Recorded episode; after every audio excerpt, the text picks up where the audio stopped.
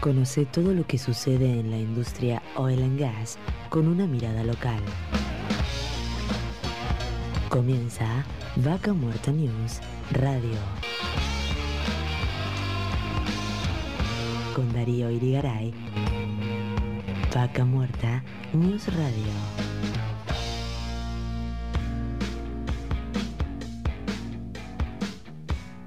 Auspicia. Estudio Jurídico Jasperway y Asociados. Muy buenos días, gente. ¿Cómo andan? Acá estamos en la edición número 11 de Vaca Muerta News Radio. Y en esta ocasión vamos a estar mandando saludos a toda la gente que nos está escuchando todos los días desde Añelo, que estamos saliendo en vivo ahí a través del 105.3 MHz, ahí en el corazón de Vaca Muerta, llegando a todos los yacimientos. Estamos llegando a Rincón de los Sauces por el 105.5 MHz por Radio Arena en vivo. Y estamos saliendo acá en Neuquén, capital y todos los alrededores, el Alto Valle del Río Negro y Neuquén, por el 98.5 MHz, acá en Radio 10. Y este sábado 11 de junio de 2021 se pueden comunicar con nosotros a través de nuestro correo electrónico radio arroba vacamuertanews.com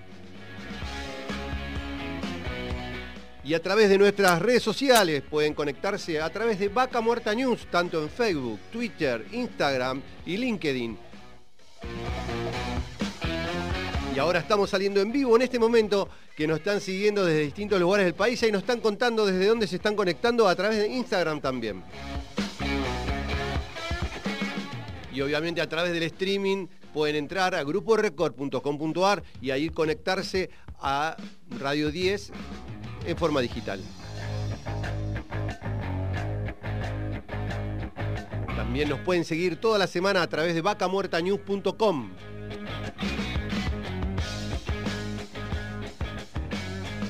Y en el día de la fecha vamos a tener un abanico de invitados realmente muy interesante acá en la producción de Nico Naves.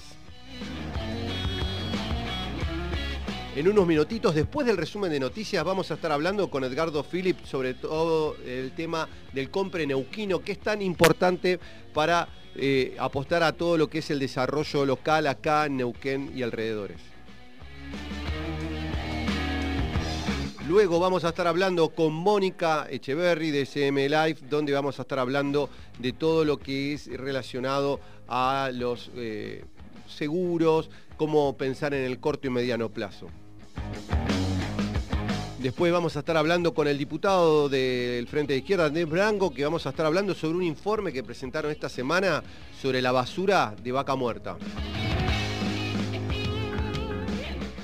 Después vamos a estar hablando de todo lo que es comunicaciones en Vaca Muertas, que hoy es, también es un tema muy importante de cómo se comunican dentro de lo que es Vaca Muerta, las empresas, las locaciones y todos los servicios de comunicaciones tan indispensables. Vamos a estar hablando con Javier Roberto Ferreira, responsable de Afterwire.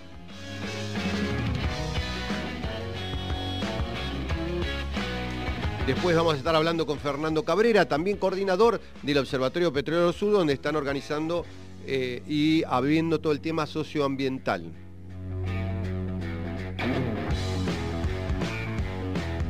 Después vamos a estar hablando con Ramón Río Seco, que es eh, diputado del Mercosur, parlamentario del Mercosur, donde vamos a estar hablando también un poco de la actualidad de Vaca Muerta, de Cutralcó, bueno, de todo este ámbito que él se mueve, obviamente muy vinculado con toda la actividad petrolera. Después viajamos hasta el norte de la provincia y ahí nos vamos a conectar con Norma Sepúlveda, la intendenta de Rincón de los Sauces, que nos va a contar un poco toda la actualidad de esta ciudad. Después vamos a estar hablando con el empresario Luis Alba, que es el socio gerente de Transporte y Servicios Alba, que nos va a contar un poco toda la actividad que desarrolla en torno a Vaca Muerta. También vamos a estar hablando con el ingeniero Marcelo Remolina, gerente de instalaciones patagónicas, que es una empresa que se dedica a la venta y asesoramiento de, materiales eh, sanitarios y también muy vinculado con la actividad. Luego vamos a hablar con Mariano Ayaza, que es socio cofundador de Rakiduam, una empresa especializada en well testing, y vamos a entender qué es el well testing, nos va a contar un poco toda esta actividad que desarrolla muy, muy vinculado a Vaca Muerta. Para finalizar, vamos a estar hablando con Denis Almeida, de Transportes Almeida, también nos va a contar un poco la actividad. Un programa muy, muy cargado tenemos hoy y vamos a arrancar con un poquito de música para ponerle onda a la mañana, que seguramente ahí Fernando desde los controles nos va a, poder eh, poner y en unos minutitos volvemos ya con el resumen de noticias. Vaca Muerta News, Radio. Seguimos con Vaca Muerta News Radio.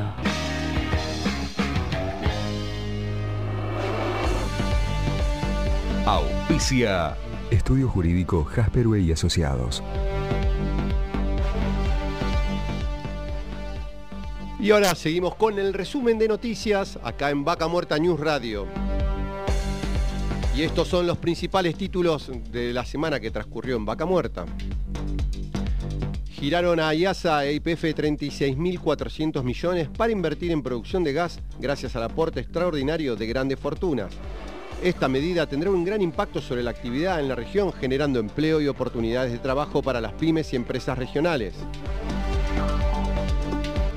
Se está trabajando en la definición de los proyectos productivos que se financiarán en el diseño del esquema administrativo de fideicomiso y control de los fondos, ya que no solo serán aplicados al fin específico que determinó la ley, sino que además sus utilidades deben ser reinvertidos con el mismo objeto, agregó el secretario de Energía, Darío Martínez. Avanzan las escrituras de tierras en el Parque Industrial de Neuquén y Centenario. Desde el gobierno provincial se realizaron los decretos a una decena de firmas que cumplimentaron su compromiso de inversión. Que tantas empresas obtengan sus escrituras los acompaña en la obtención de ventajas comparativas y competitivas, dota de seguridad jurídica a sus inversores, pudiendo obtener mejores condiciones de financiamiento para sus futuras inversiones, destacó Claudia Fiones, subsecretaria de la Industria de la provincia de Neuquén. Centenario creció exponencialmente y cerca de 80.000 personas se radicaron en la ciudad.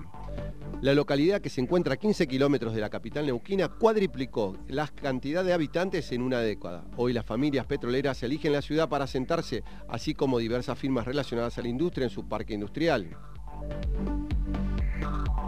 Este aumento en la población trajo aparejado problemas de infraestructura y se trabaja para obtener recursos para, para afrontar esto, dijo el intendente Javier Bertoldi. Perdón.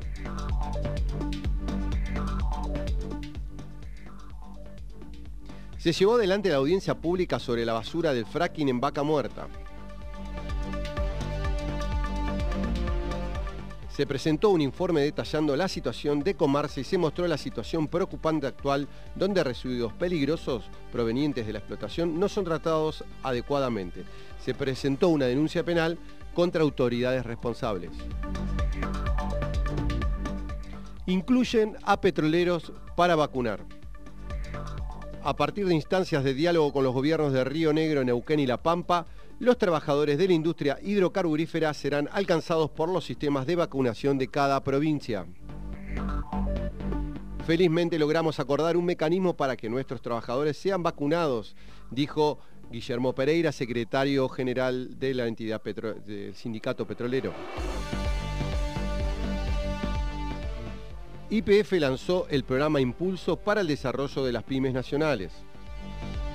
La intención es transformarse en una herramienta eficaz a través del cual IPF busca fortalecer vínculos con más de 5.000 pymes en todo el país.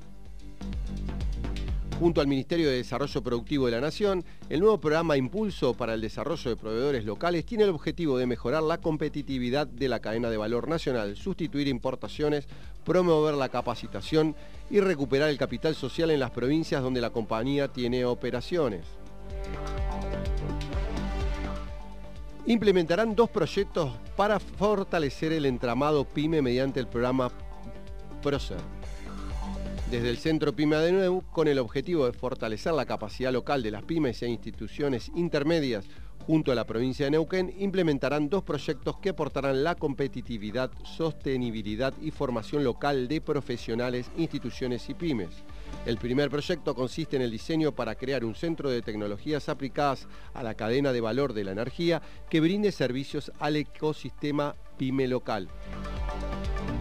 El segundo está destinado a la capacitación y asistencia técnica sobre metodologías LEAN en pymes neuquinas. Las mismas contarán con el financiamiento del programa de competitividad para las economías PROCER y en este sentido serán invertidos cerca de 3 millones de pesos para el centro de tecnología y 2 millones 700 mil para el programa de formación eh, en un, formato de ANR por parte de Nación proponen el uso de semáforos de alertas para monitorear la actividad sísmica en Vaca Muerta. El geógrafo Javier Grosso, docente e investigador de la Universidad Nacional de Comahue, asegura que la relación entre fractura hidráulica y sismo ya se demostró en Canadá, Estados Unidos Inglaterra. Hay que monitorear la situación y propone la instalación de un sistema de semáforos sísmicos.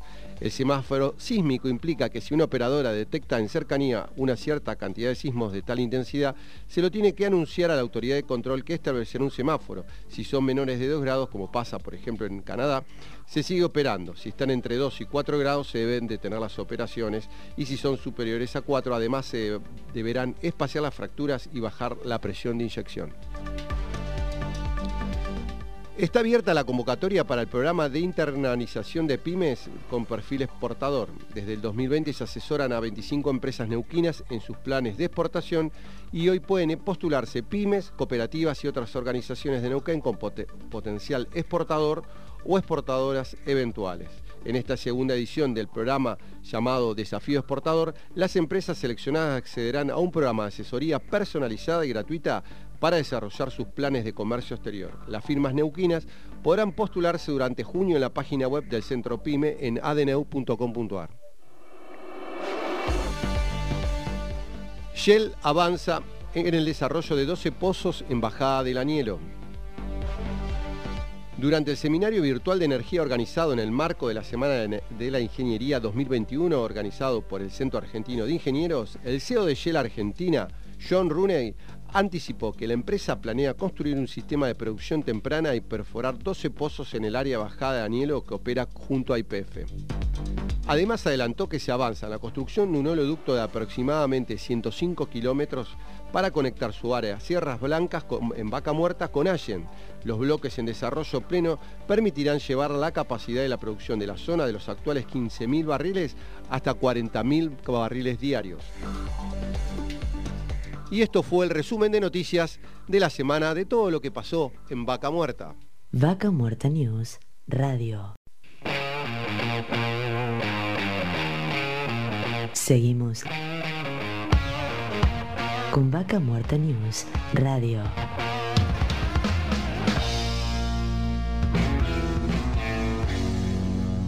Auspicia. Estudio Jurídico Jasperway y Asociados. Bueno, y así vamos arrancando hoy con las entrevistas del día de la fecha y en esta ocasión estamos en contacto con Edgar Philip de FCN para hablar un poco del compre neuquino y el compromiso local con las empresas. Bienvenido Darío Irigaray, le habla. Buen día Darío, ¿cómo le va? Muy bien. Bueno, seguimos con, con este tema que realmente preocupa y bueno, justamente sacaron un parte de prensa donde estaban contando un poco su preocupación porque no, no se llega al compromiso asumido por las empresas. Cuéntenos un poco sobre el tema.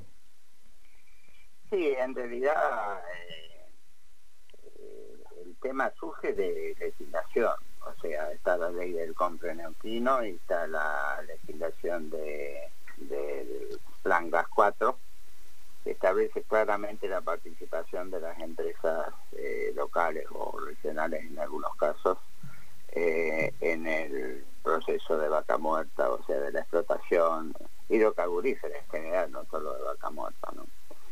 Eh, esas normas en realidad no se cumplen por distintos, digamos, senderos de evasión de la norma. Eh, la mayoría de las operadoras, no digamos todas porque no sería justo, eh, realmente eh, no cumplen con los porcentajes que la ley existe, no invitan a las empresas locales que están plenamente capacitadas, eh, se generan, eh, digamos, casi una invasión en este momento de empresas eh, foráneas a los efectos de, ir acaparando la, demanda que existe en el, sector.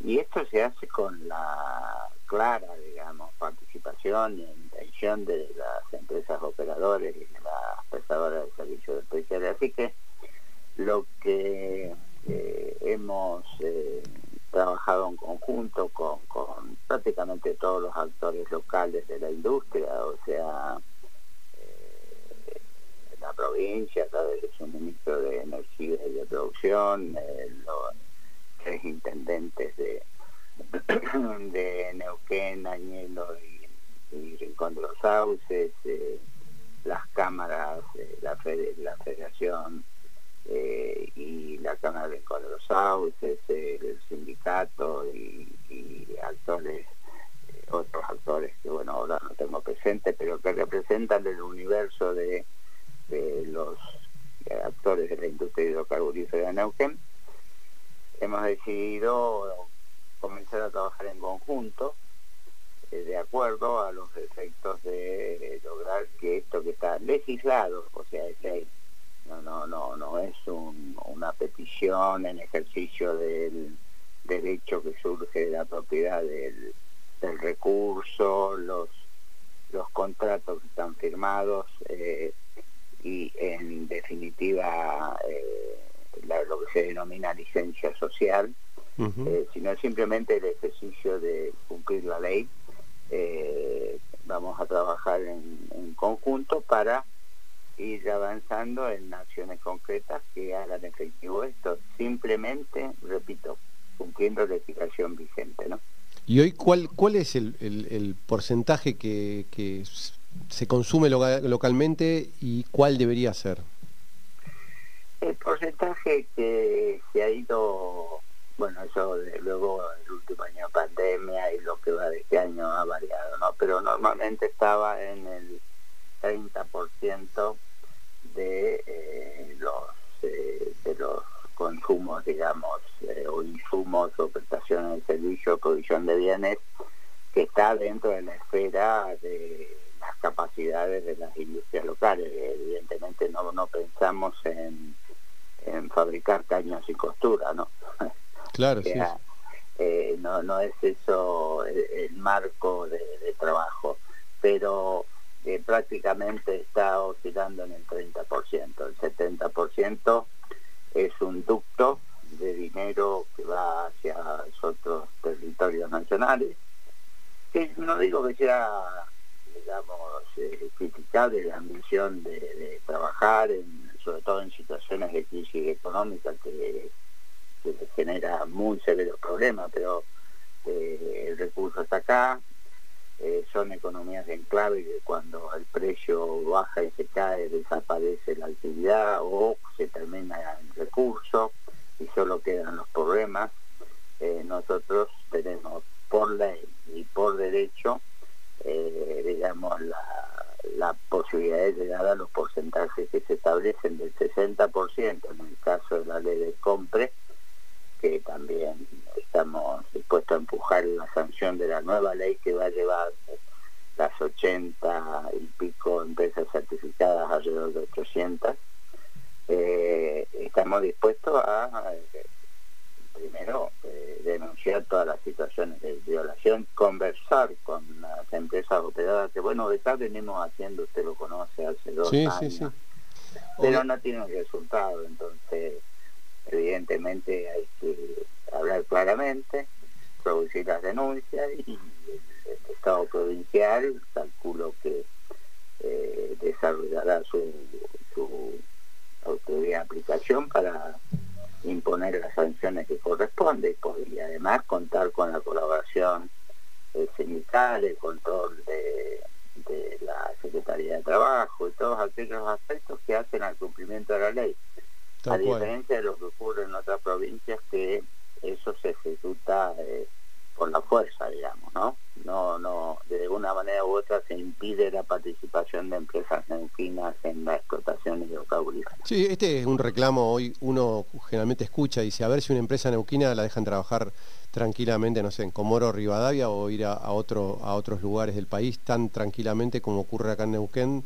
Yo lo escucho como un reclamo también de las empresas, eh, como que se trabaja con mucha libertad y que más allá que está bien que vengan empresas de todos lados, tiene que haber un compromiso en el marco de la licencia social, ¿no? Decir, bueno, eh, con un compromiso donde se está desarrollando la actividad que no la vean pasar, que venga otro de afuera a trabajar y el que está acá mira que no tiene trabajo.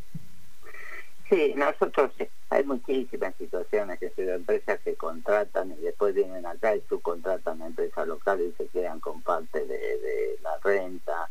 Eh, hay subsidiarias de empresas eh, integradas que eh, absorben la contratación y luego subcontratan a otras empresas. Hay digamos, múltiples situaciones que realmente no, no son aceptables, porque aparte la industria neuquina eh, tiene la suficiente capacidad, el know-how, en términos generales podrá haber algún sector muy específico que no exista algún problema, y habrá que capacitarlo y desarrollarlo, pero realmente lo que usted dice es cierto, no, lo, no son eh, equitativos los... Eh, digamos, los, los tratamientos que se le dan a las empresas eh, neuquinas en otras jurisdicciones.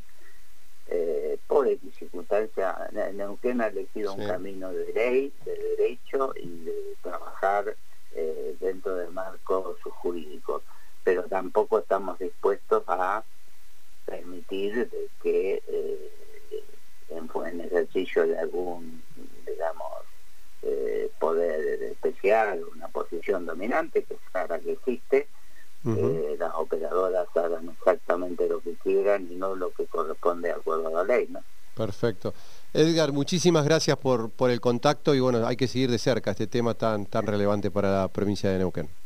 Sí, estamos totalmente de acuerdo y además lo, lo, importante es que nos hemos sumado todos los actores para obtener el mismo resultado, ¿no? Esto, esto es muy significativo. Perfecto. Estábamos en contacto con Edgardo Phillips de FCN y estábamos hablando del compre Neuquino y la importancia de impulsar las empresas locales. Vaca Muerta News Radio. Seguimos con Vaca Muerta News Radio. Vaca Muerta News Radio.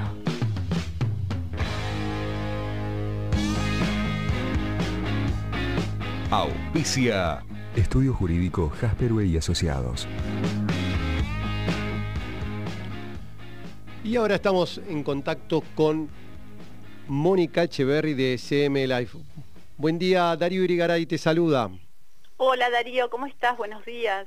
Muy bien, muy bien. Y bueno, interesados que nos cuentes un poco todo lo que, estás ofreciendo, digamos, a, gente, a trabajadores de la industria, a empresas, en torno a todo lo que es este, relacionado con Zurich, que vos representás acá en la zona. Bien, sí, bueno, muchas gracias por, bueno, por la oportunidad de poder comentar de qué se trata. Em, bueno, eh, nosotros nos dedicamos a asesorar personas y empresas en todo lo relacionado con protección individual, y también opciones para, eh, para empresas, ¿no? para sociedades. Cuando me refiero a asesoramiento hablo de seguros de vida, que siempre acá hay un mito, ¿no? Porque la gente dice seguros de vida me va solamente cubrir algo que tiene que ver con la muerte. Y no es así, porque en realidad un seguro de vida hoy nos puede cubrir ante una enfermedad grave, ante, una invalidez también, ¿no? Y el otro concepto que manejamos de manera muy, muy fuerte es el tema de las inversiones a mediano y largo plazo, este, siempre unido a, bueno, a fondos internacionales y fondos nacionales también. Bueno, es un tema que, bueno, esto se trata de manera muy, muy personalizada porque estamos hablando de situaciones importantes que pueden suceder a futuro, ¿no? Em, la particularidad de, de estos dos conceptos es que si bien se pagan en pesos, están unidos al dólar oficial, con lo cual, digamos, con esto podemos sortear la devaluación de nuestra moneda y también el tema inflacionario, ¿no? Porque, bueno, al estar unido al dólar oficial, la capitalización y las, las, digamos, las coberturas de vida son fuertes, son importantes. Claro, sí, sí, sí. Y ahora, eh, hoy, ¿qué es lo más requerido por ahí que la gente dice esto lo tengo que hacer? Mira, las dos cosas, porque nosotros en cuanto a seguros de vida cubrimos em, lo que es eh, muerte por eh, coronavirus, con lo cual este, digamos, son, muy poquitas las compañías en Argentina que lo hacen y nosotros lo incluimos porque incluimos pandemia. y los dos conceptos están requeridos porque el seguro de vida, con todo lo que está sucediendo actualmente, digamos, en un, individuo, una persona que sostiene su hogar, que sostiene familia y ese sostén desaparece por muerte o por enfermedad, por ejemplo, eh, nosotros eso lo, podemos cubrir y podemos llevarle tranquilidad a la familia. Y en una empresa que un socio muera, eh, puede ser, llegar a ser un tema bastante complejo porque, bueno, este, ¿cómo hacemos en ese momento para contar con la liquidez para que para devolver, para, digamos, reponerle a la familia ese dinero? Digamos, a herederos legales. Entonces, en el tema societario es muy importante también encontrar con algo, digamos, que los pueda sostener desde ese lugar. Y el tema del ahorro también, porque, bueno, para una empresa puede servir para futuros gastos, o una indemnización, a un empleado, eh, refacciones, y en, una persona, digamos que una persona que trabaja individualmente, bueno, tributista en relación de dependencia o responsable inscrito, esto también es importante porque puede construir un capital a futuro, como por ejemplo para sostener una contingencia como la que acabamos de pasar o que estamos transitando, que es el tema de la falta de trabajo por la inactividad, ¿no? Lo que llevó esta pandemia. Entonces, tener ese fondo que te pueda sostener en momentos de crisis es súper importante. O complemento de jubilación, estudio de los hijos. los dos conceptos hoy están siendo muy requeridos y trabajamos mucho con esto. Claro, claro. Así que bueno, eh, eh, eh, no todo es muerte, por lo que vos me contás. Hay que también ser, ver de cómo poder ser un poco previsible en este mundo que nos toca hoy, que, que no sabemos qué va a pasar realmente o por cuánto tiempo más vamos a estar viviendo esta situación que esperamos se resuelva ¿no? lo más pronto posible. Exactamente, sí, todos esperamos lo mismo y, yo, y va a ser así, porque esto ha sido un momento y que estamos transitando, pero que va a pasar, ¿no? Y además tenemos cada vez estamos más protegidos contra esto en cuanto a, vacunación y demás. Pero sí, eh, no hablamos solo de muerte en un seguro de vida, esto es algo que tenemos que erradicar porque la gente lo asocia definitivamente a muerte y no, una enfermedad grave como un cáncer, un trasplante de órganos vitales, algún problema cardíaco, esto, Zurich te adelanta el dinero para que vos puedas sostener esa situación. Y no es una suma menor, pueden ser 50 mil dólares, 40 mil dólares, depende de lo, que, de lo que el cliente requiera, porque en esto es súper importante escuchar a la persona con la cual yo estoy teniendo el contacto, porque en realidad lo que interesa es justamente sus necesidades, no las mías. Y entonces acá es donde, donde realmente prestamos mucha atención y lo hacemos con mucha seriedad porque estamos hablando de temas sumamente importantes. Claro, sí, sí, sí. Así que bueno, eh, sé que, ustedes tienen una amplia oferta de coberturas de, todo tipo de seguros, solo, no solo de los convencionales que por ahí uno tiene para lo que es transporte, RT, riesgos y, todo tipo. Así que déjanos tus datos, ¿cómo se pueden poner en contacto contigo? Mira, te quiero, antes te quiero comentar algo muy pequeñito. Más allá de, estas propuestas de Zurich, tenemos otras propuestas en pesos para que, digamos, mucho más de, otro rango, ¿no? Para quienes no pueden invertir en dólares, porque bueno, tenemos un mercado amplio para toda la gente, ¿no? Ah, para, perfecto. porque hay diferentes, diferentes necesidades y diferentes intereses económicos. Y además, sí, tenemos toda la parte de seguros patrimoniales, como vos bien mencionaste, que hacen como que, la persona que se acerca a nuestras oficinas puede contar con todos todos los seguros que necesite, con lo cual, digamos, me vino perfecto lo que dijiste. Mi contacto, bueno, yo tengo un teléfono con prefijo de Buenos Aires, pero vivo en Chipoletti, eh, yo soy de Chipoletti, conservo ese teléfono, y mi teléfono es, ¿lo puedo decir? O... Sí, dígalo, dígalo, no hay problema. Gracias. 11 4 14 97 435 y oficinas tenemos en Chipoletti, en San Martín al 600, precisamente 683, y en Neuquén, en Alberdi 250, sexto 6. Eh, perdón, sexto 2. Eh, mi nombre, bueno, como ya dijiste, Mónica Echeverri, me pueden consultar personalmente o por teléfono, así que bueno, solamente esto. Mónica, muchísimas gracias por el contacto. Bueno, no, por nada. Muchas gracias a vos por convocarme. Gracias. Estábamos en contacto con Mónica Echeverry de CM Life. Vaca Muerta News Radio. Seguimos con Vaca Muerta News Radio.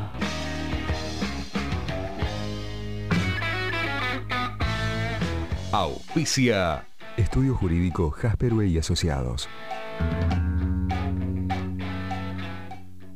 Estamos en contacto con el diputado del PTS Frente de Izquierda, Andrés Blanco, para hablar sobre el tema de la basura de vaca muerta. Bienvenido, Darío Irigaray te habla. ¿Qué tal? Muy buenos días para usted y para toda la audiencia. Bien, bueno, esta semana se, presentó en audiencia pública un informe y bueno, queríamos que nos cuentes un poco eh, de qué se trató esto, que, habla un poco de, lo que es la basura de vaca muerta, de la contaminación y todo esto que nos preocupa a todos de poder hacer un proyecto de vaca muerta sustentable. Sí, eh, hicimos público en una audiencia pública, valga la redundancia, eh, un trabajo de investigación que hicieron compañeros del Observatorio Petrolero Sur, de Taller Ecologista, que son una organización de Rosario, eh, bueno, y compañeros y compañeras nuestras de, la izquierda diario, en base a un pedido de informe que le requerimos a la Secretaría de Medio Ambiente de la provincia de Neuquén. Eh, un informe que constaba con 1.200 páginas aproximadamente y del cual se desprendieron mucha información, muchos datos eh, verdaderamente preocupantes y alarmantes sobre la, situación del tratamiento de los residuos de la hidrofractura, que es algo que obviamente en el marco de lo que es la, explotación no convencional eh, una de las condiciones, digamos, obviamente para esto es el tratamiento, digamos, de los residuos que se generan eh, por este tipo de explotación. Eh, detectamos ahí que Comarsa, que es la empresa concesionada para, para llevar adelante ese tipo de tratamiento, bueno, muchas irregularidades, digamos, habían piletas clandestinas, no había monitoreo de los hornos, y una serie de irregularidades, incluso hasta desde la ubicación de la planta misma en el Parque Industrial de Neuquén, que demostraban que evidentemente el tratamiento de los residuos, incluso porque uno de los datos que también es alarmante es que la capacidad de la planta no se condice para nada con la cantidad de residuos que se generan, con lo cual eh, los acopios que hay de, residuos son impactantes. Eh, residuos que sabemos tienen contenidos de varios químicos y varias este, partículas que son contaminantes, porque es un método extractivista que ha sido eh, de alguna manera cuestionado y en algunos países prohibido incluso, por el daño ambiental que genera, ¿no? Esto contamina las napas, etcétera, etcétera. Eh, este informe, la verdad que es un informe que lo desarrollaron, lo fueron trabajando, analizando el informe que nos envió la Secretaría de Medio Ambiente, pero además también trabajo de investigación propio de los compañeros que fueron hasta el territorio, fueron observando, tomaron algunas imágenes de la situación y de verdad que nos parecía importante hacerlo público. Andrés, disculpame, para, por ahí para los que nos están escuchando y por en, en ubicación geográfica estamos hablando de la planta de Comarsa que está ubicada en el Parque Industrial de Neuquén, entre lo que sería la Ruta 7 y Casimiro Gómez, ahí en el medio está esta planta que fue, entre comillas, cerrada, ¿sí? vos corregime si no es correcto, eh, y trasladada en teoría a Anielo. Exactamente, sí, sí, sí. Las mismas irregularidades contrataron también los compañeros ahí en Anielo. Y esa es otra particularidad, digamos, la planta de Comarsa amplió su, su capacidad a partir del acuerdo Chevron IPF allá por el año 2013. Vamos a recordar que fue eh, en ese momento donde el Consejo Deliberante de Neuquén eh, aprueba la cesión de tierra para su ampliación a un valor de 35 pesos al metro cuadrado.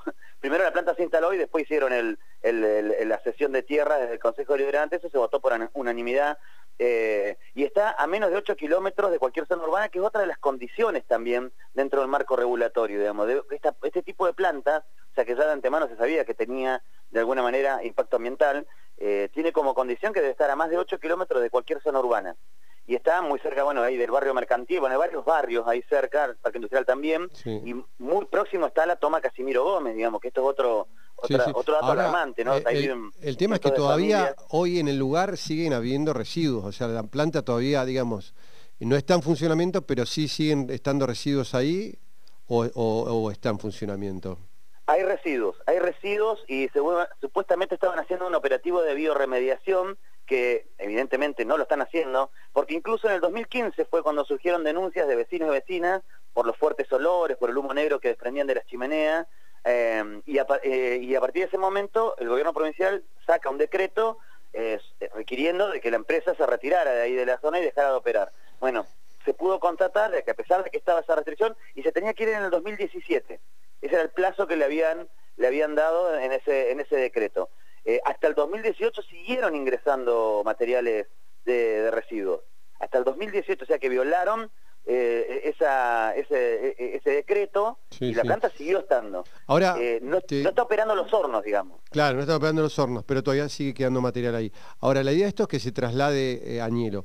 Para ponerlo en contexto, los residuos principalmente son residuos de, los lodos que se, extraen cuando se hacen las perforaciones y la, fractura. Este sería, digamos, el, producto.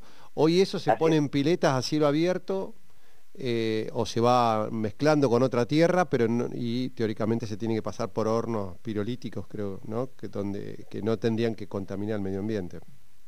Claro, supuestamente, ¿no? Y esto lo digo supuestamente porque esas son las condiciones del tratamiento que debería tener eh, los residuos que se generan. Pero bueno, estos datos que surgen incluso de inspecciones, actas de inspecciones que se hicieron, eh, muestran evidencia concreta de que no se hicieron esos tratamientos, que el acopio se hace irregularmente, digamos, sin ese marco de condicionamiento de tratamiento, y las piletas a cielo abierto, que también es un, drama eh, que, entendemos nosotros, no, no, no debería permitirse. Y ahí es donde empiezan a jugar otros elementos, otros factores, porque eh, tanto la Secretaría de Medio Ambiente de la provincia como la Subsecretaría de Ambiente del municipio, y el propio gobierno nacional, que también en boca del propio Cabandier en su momento, marcó en, el Congreso su preocupación por los residuos que se estaban generando en Vaca Muerta. Ahora, ¿qué quiero decir con esto? Que no había nadie de todos los organismos del Estado, que, de ellos depende justamente este control eh, y las garantías para que se desarrollen los tratamientos que corresponden,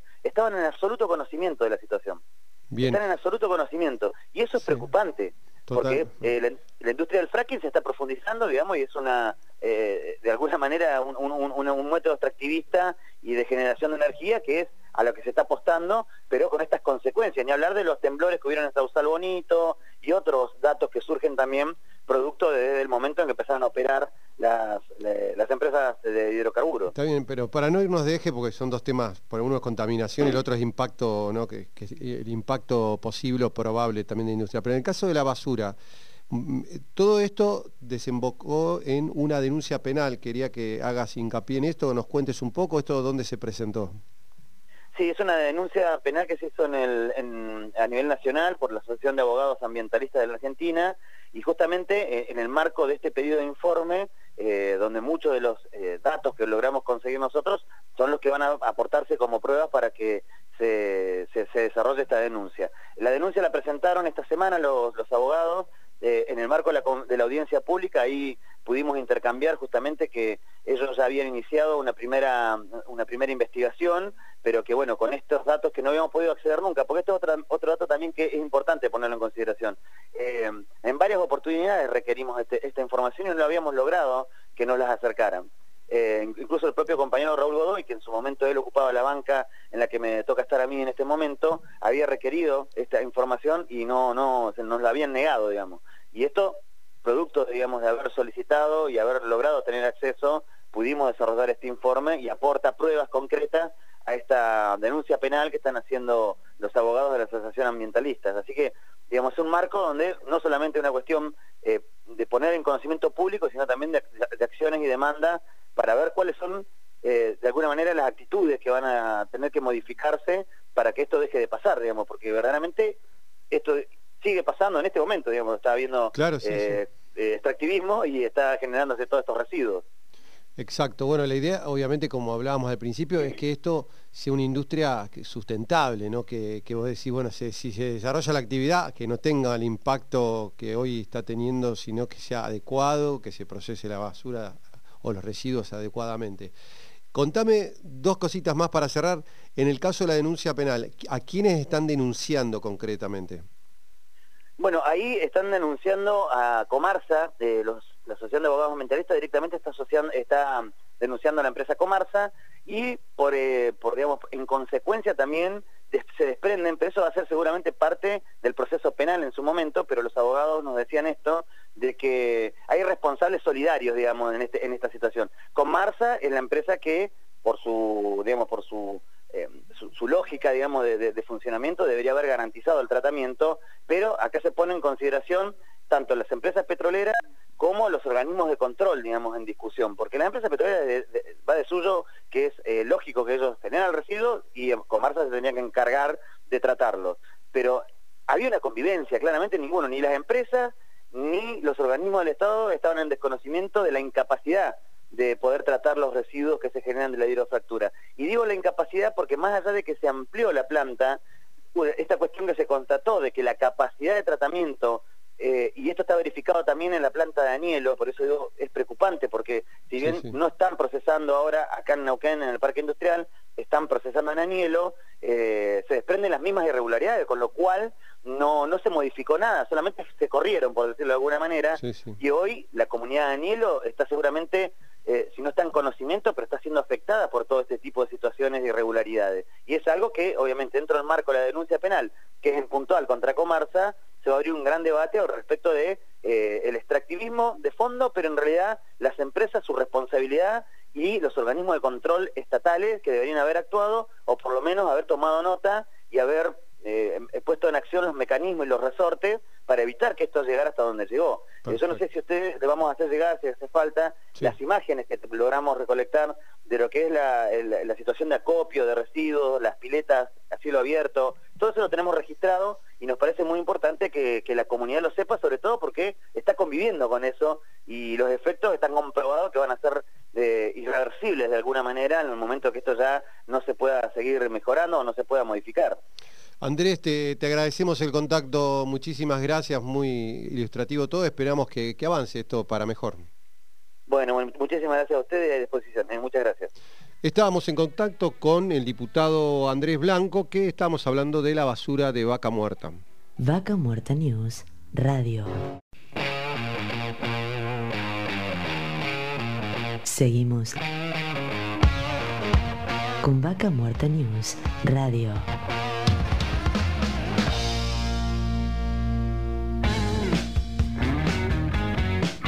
Auspicia. Estudio Jurídico Jasperway y Asociados.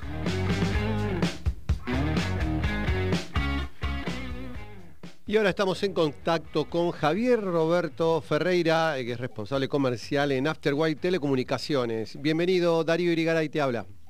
¿Cómo estás, Darío? Buenos días, muchísimas gracias por el llamado. No, gracias a vos por el contacto. Nos interesa que nos cuentes un poco porque sabemos hoy que es clave el tema de las comunicaciones en Vaca Muerta y sabemos que ustedes están ahí también trabajando este, todos los días, así que nos cuentes un poco cómo es su, trabajo y cómo, cómo están vinculados hoy con el desarrollo de Vaca Muerta. Totalmente, Darío.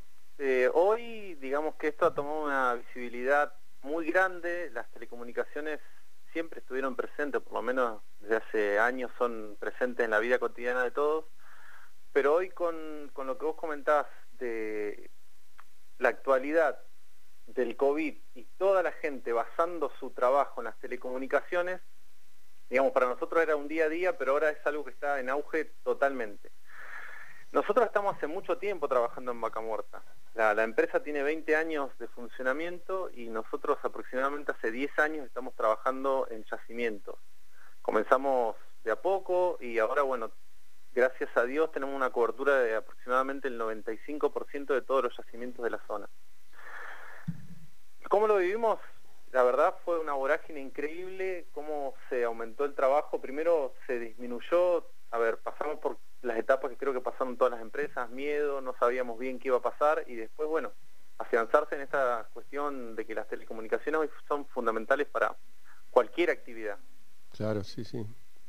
Y, en el caso, puntualmente, ustedes están trabajando tanto, digamos, desde las ciudades, por hablar Neuquén, Centenario, imagino el mismo Añelo, y dentro de los yacimientos también para intercomunicar a las distintas áreas.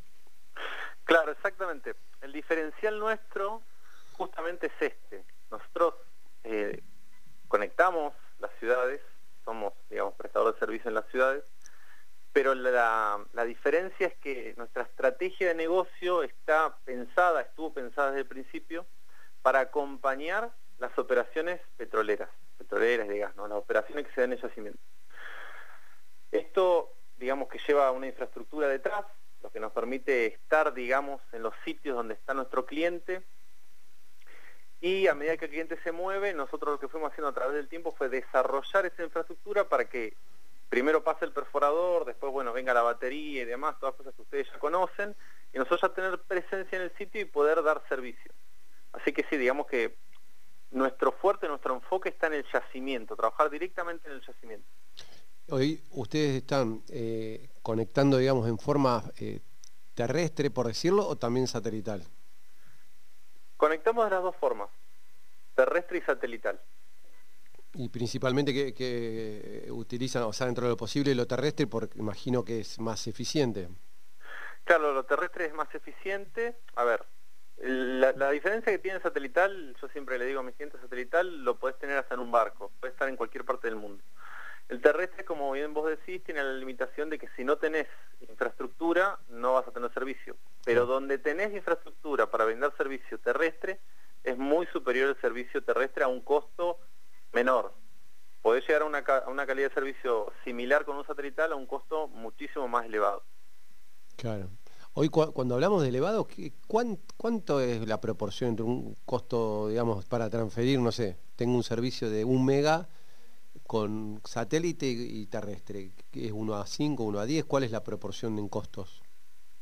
Eh, sin entrar en mucho detalle técnico, digamos que la proporción es 1 al 5 aproximadamente. Con la misma, me refiero comparando servicio versus servicio de la misma calidad.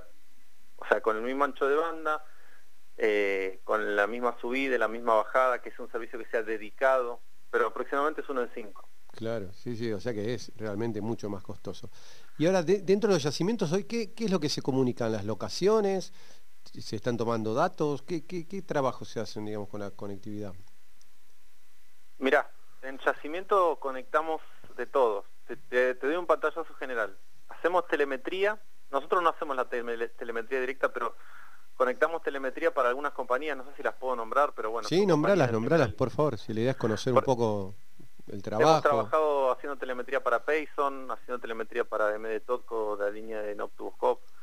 Hemos trabajado con Sensu, la línea de telemetría de Slumberger. Eh, hacemos con telecomunicaciones para los perforadores de San Antonio Internacional.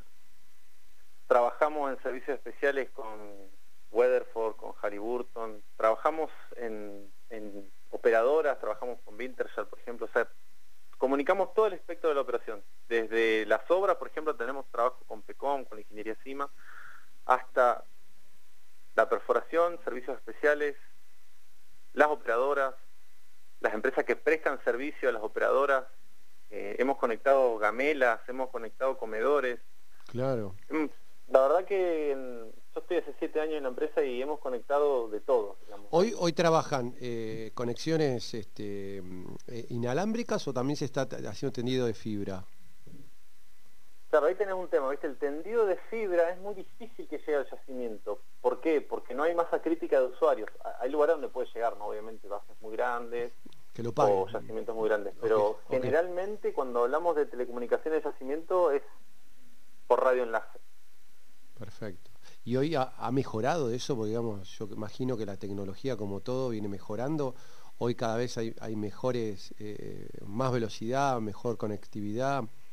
Este, me imagino hoy la gente que está en el campo con esto de la pandemia, que ahora están haciendo 14 por 14, que obviamente que a la noche imagino se deben querer conectar con la familia después de comer, este, eh, y hoy internet está presente y la, la conexión con todos.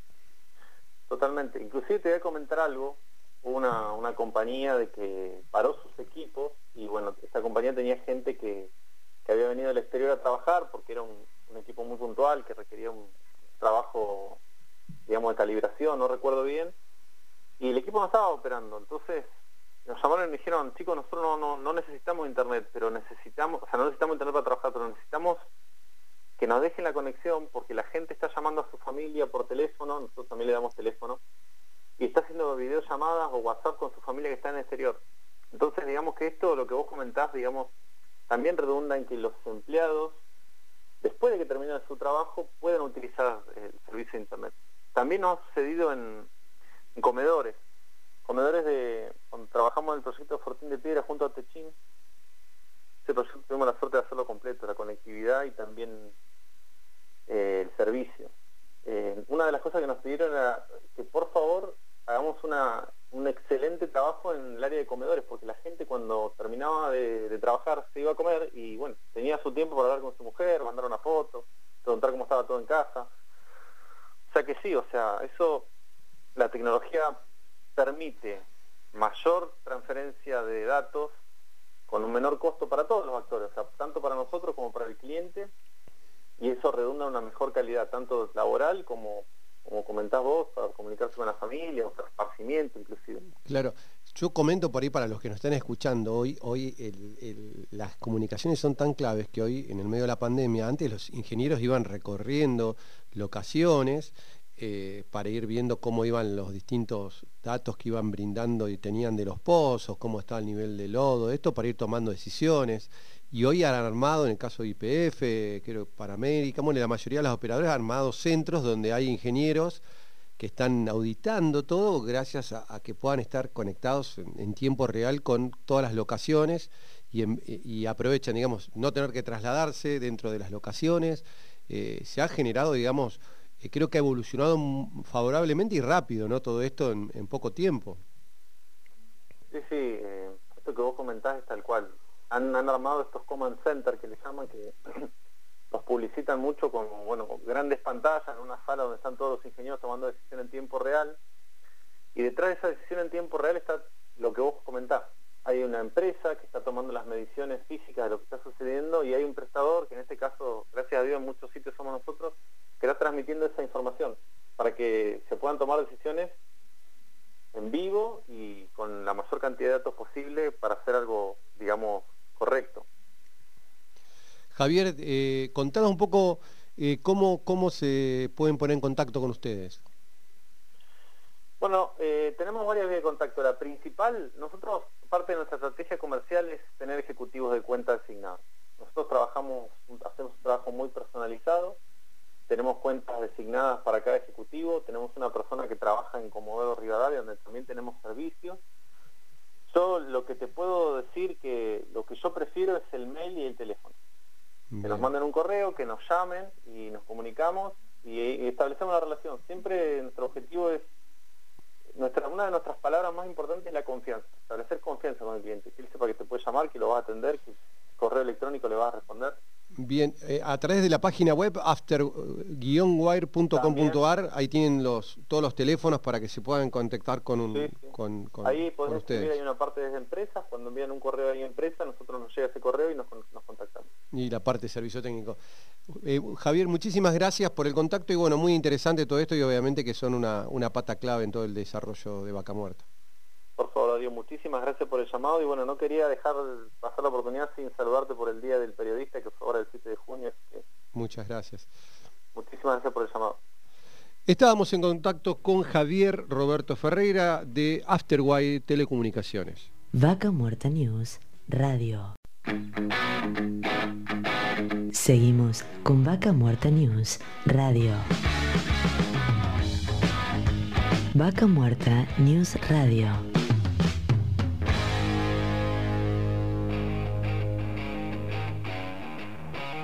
Auspicia. Estudio Jurídico Jasperway y Asociados. Continuamos con las entrevistas del día de la fecha y estamos en contacto en esta ocasión con el ingeniero Marcelo Remolina, gerente de instalaciones patagónicas. Bienvenido, Darío Irigaray te habla. Hola Daniel, ¿qué tal? Buen día. saludo a toda la audiencia. Bien. Bueno, contanos un poco hoy cuál es eh, el vínculo que tiene instalaciones patagónicas con, Vaca Muerta, cómo, cómo, están formando parte o, complementan todo lo, necesario para que impulsar Vaca Muerta. Sí, bueno, bueno, Instalaciones Patagónicas es una empresa, digamos que hace 16 años que está en el mercado de acá del Valle. Eh, es una empresa eh, comercial y a su vez de servicios, ¿sí? aparte de vender todos los productos eh, que tenemos sanitarios, de agua, de gas, de riego, calefacción, hacemos, instalamos sistemas de calefacción y aire acondicionado, llave en mano, además de proveer los materiales, digamos, y tenemos ese vínculo, digamos, por ahí en un 70-80% en lo que es la construcción, emprendimientos privados, emprendimientos por ahí también trabajamos para, hacemos algunos proyectos, digamos, de, por ejemplo, para las eh, escuelas, eh, todo lo que es a nivel provincial. Eso nosotros diseñamos, todo lo que son las partes de instalaciones de incendio, de agua, de gas, de, climatización.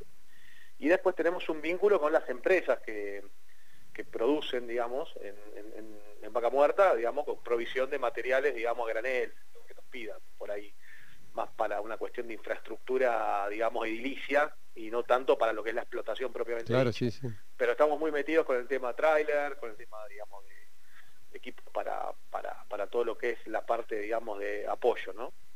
Claro, me imaginaba, digo, doy todos los trailers que están hoy más que nunca, ¿no? Trabajando, que ahora están haciendo rotaciones, tienen que estar equipados con aire acondicionado, con con buena eh, calefacción, que puede ser también el mismo eh, aire acondicionado, imagino también frío-calor, y, en el caso de, todas las, construcciones que hoy hay en Añelo, ¿no? de proyectos de, viviendas o alquileres que se están preparando para alquilar, eh, también tienen que tener todo este tipo de, implementos. Sí, sí, digamos, por ahí hay una, hay una tendencia también de las empresas que vienen por ahí, no, no son neuquinas, de traer eh, insumos de, Buenos Aires, ¿no? A menor costo por ahí, por un tema logístico, pero eh, a la hora, digamos, de, la instalación, eh, se les hace muy complicado, digamos, la reposición, los recambios de materiales, por eso siempre es, muy, es muy recomendado y es mucho más eficiente contar, digamos, con la provisión en una empresa de Neuquén, ¿no?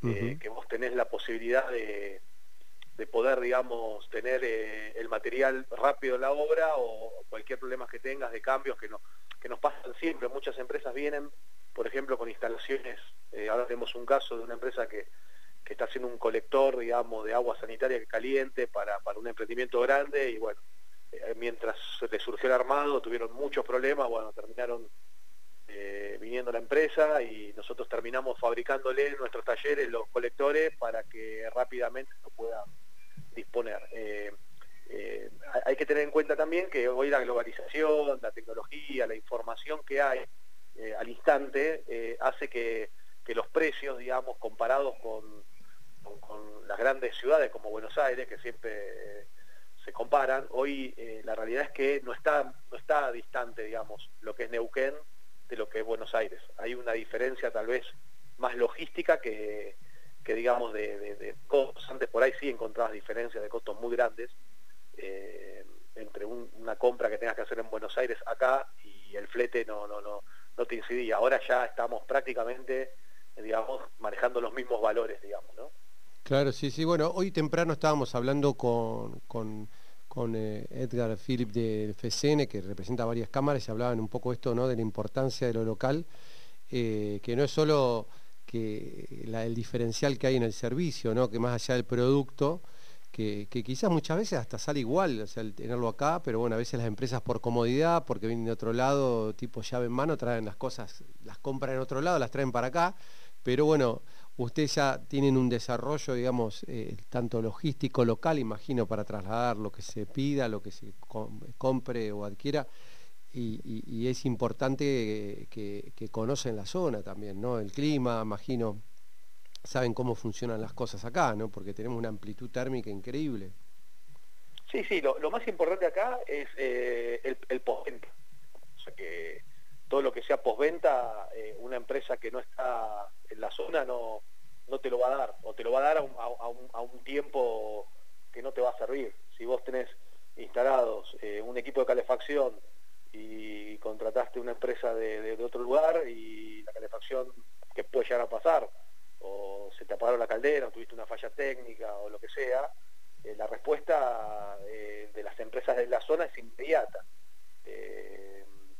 Entonces, eso es una, una, ventaja de lo que es contratar siempre en la zona, sea instalaciones patagónicas, sea cualquier otra empresa, eso es general para lo que somos los, digamos, los, los comercios, digamos, y empresas de la zona. Después la, simetría de precios, eso ya con el tiempo eh, se, ha estandarizado a, todo nivel. Hoy cuando vos vas a comprar, no sé, una caldera o vas a comprar no sé, un inodoro a un negocio, eh, mientras esperás, entras en Mercado Libre o entras en cualquier lado y te fijas el precio que están pasando, es eh, irrisorio o no es irrisorio, todos lo hacemos. Yo no lo hago a, otra escala, eh, no sé, tengo la camioneta, tengo que equiparla y llamo a una empresa de acá para ver cuánto está, no sé, una lona de la caja y enseguida me, fijo a qué costo está en, otro lado. Y bueno, y hago mi comparación, obviamente que voy a pagar un poco más acá por una cuestión logística, pero porque eso es, entendible, pero, pero hoy eso, ya esa simetría se, se rompió, digamos, lo que hay que tener muy en cuenta es el servicio y el servicio postventa, que es lo que necesitan las empresas, digamos, y los técnicos que están trabajando en la obra, ¿no? Pero yo a veces, viste, me pregunto, porque hoy es muy común, nosotros obviamente muchas cosas vienen de Buenos Aires, estamos a 1200 kilómetros de distancia, pero digamos, si vos por, entrás por internet, después tenés que sumarle el costo del envío de esa mercadería.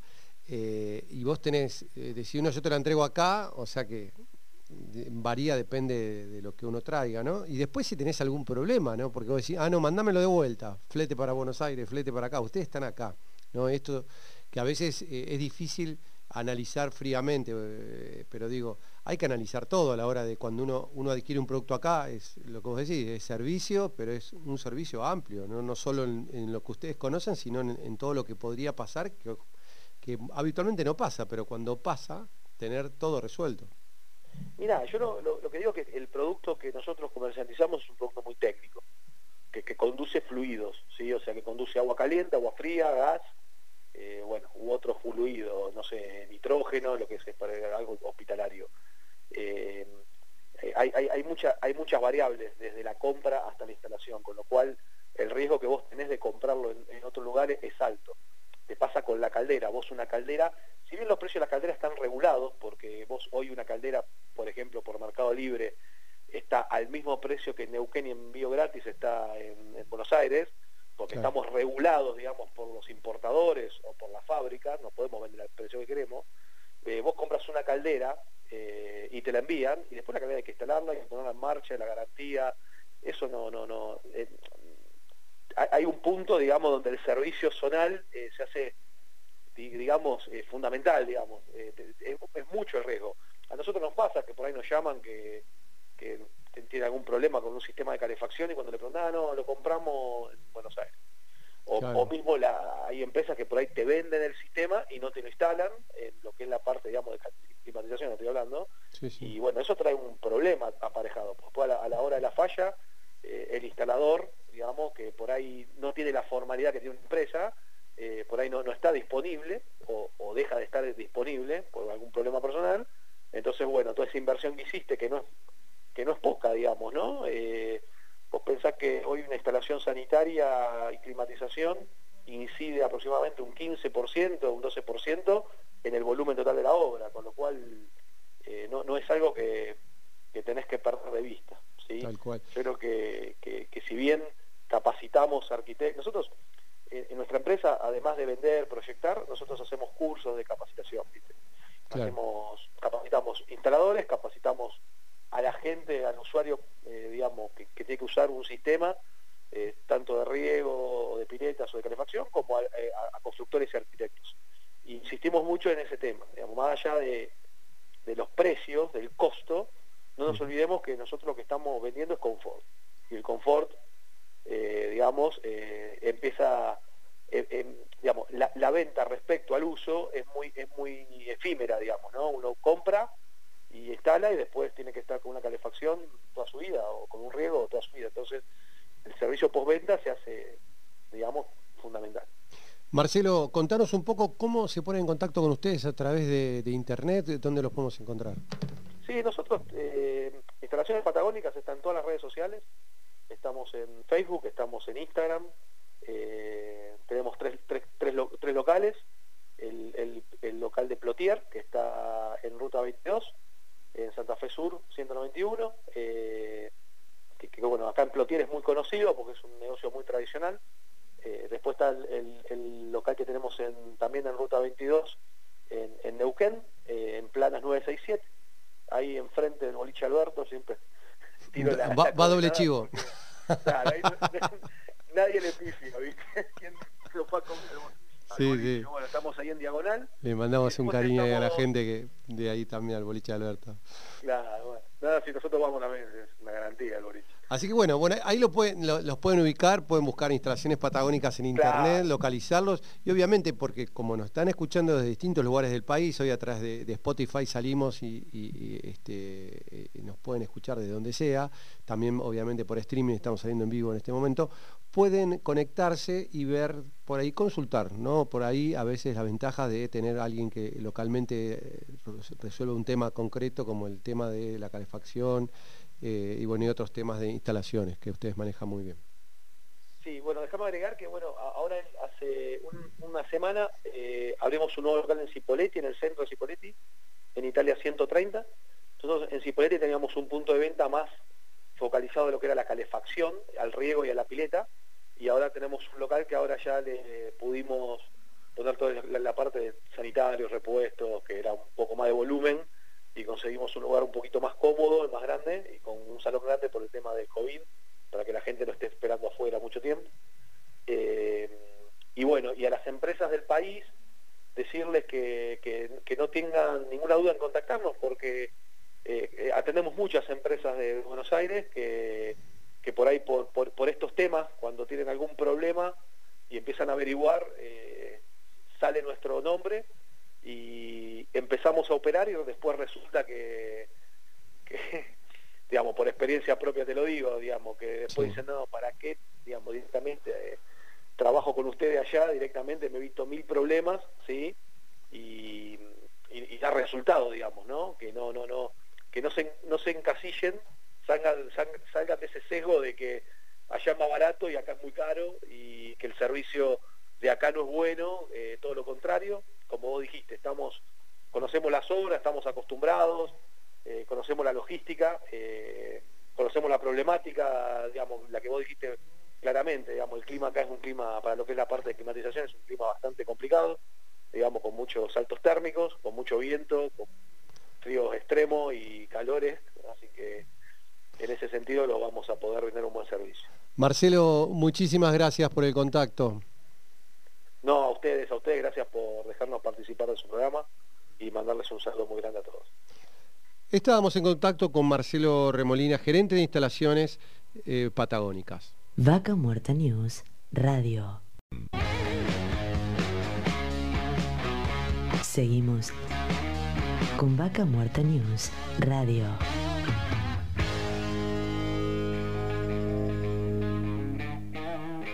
Auspicia. Estudio Jurídico Jasperway y Asociados. Seguimos con las entrevistas del día de la fecha y en este momento estamos en contacto con Ramón Río Seco, parlamentario del Mercosur y ex intendente de Cutralco. Bienvenido, Darío Irigaray le habla. ¿Qué tal? Buen día, ¿cómo les va? Un gusto. ¿eh? Un placer, gracias por el contacto. Bueno, Ramón, queremos un poco eh, principalmente sabemos tu compromiso con Cutralcó y bueno, un poco para toda la audiencia que nos está escuchando, no solo acá en Neuquén y, la región, sino de todo el país, por ahí que nos cuentes un poco sobre, sobre esta ciudad que está a unos 100 kilómetros de, Neuquén y, a, 80 y pico, casi 90 kilómetros de Añino, el corazón de Vaca Muerta. Sí, y la verdad que estamos por suerte bastante tranquilos con, con una ciudad que está funcionando, con con la buena noticia de estos días que los casos de COVID han bajado sensiblemente, un 30% de lo que teníamos hace un mes. Así que bueno, con expectativas de poder salir a trabajar en forma plena. Eh, de todos modos, nosotros hemos estado trabajando a media máquina, siempre hemos tenido restricciones nada más que de noche, de día no, hemos parado nunca. Y eso ha permitido que la ciudad siga en marcha, ¿no? con la obra pública, con el proyecto de desarrollo, con espacios públicos, así que por suerte con, con mucha tranquilidad. ¿no? Bien, y hoy ustedes también como ciudad tienen, digamos, un, beneficio que se lo ganaron en, tiempo atrás cuando, este, con el tema del el, área del mangrullo que les genera aportes regulares hasta a través de este ente mixto que tienen que, está conformado por Cutracó y Plaza Wincul. ¿Qué beneficios hoy eh, están generando a través de esto? ¿Tiene algún destino puntual este dinero? Sí, nosotros tenemos un proyecto de desarrollo estratégico en términos de obra pública, de infraestructura e industria, producto de la renta del mangrullo, cosa que la provincia debería ser producto de la renta del petróleo o de vaca muerta, ¿no? Nosotros entendemos que todo lo que viene, lo que devenga las regalías petroleras o gasíferas deberían aplicarse en desarrollo productivo y desarrollo de infraestructura, que además lo dice la Constitución, no es que lo estoy diciendo yo, ¿no? Eh, así que nosotros lo aplicamos acá, ese recurso es un yacimiento que ya tiene unos 15 años de explotación, un yacimiento que comenzó con 400.000 metros cúbicos y hoy estamos en 6 millones diarios y por suerte la pandemia no lo afectó, creció un 20% en el medio de la pandemia.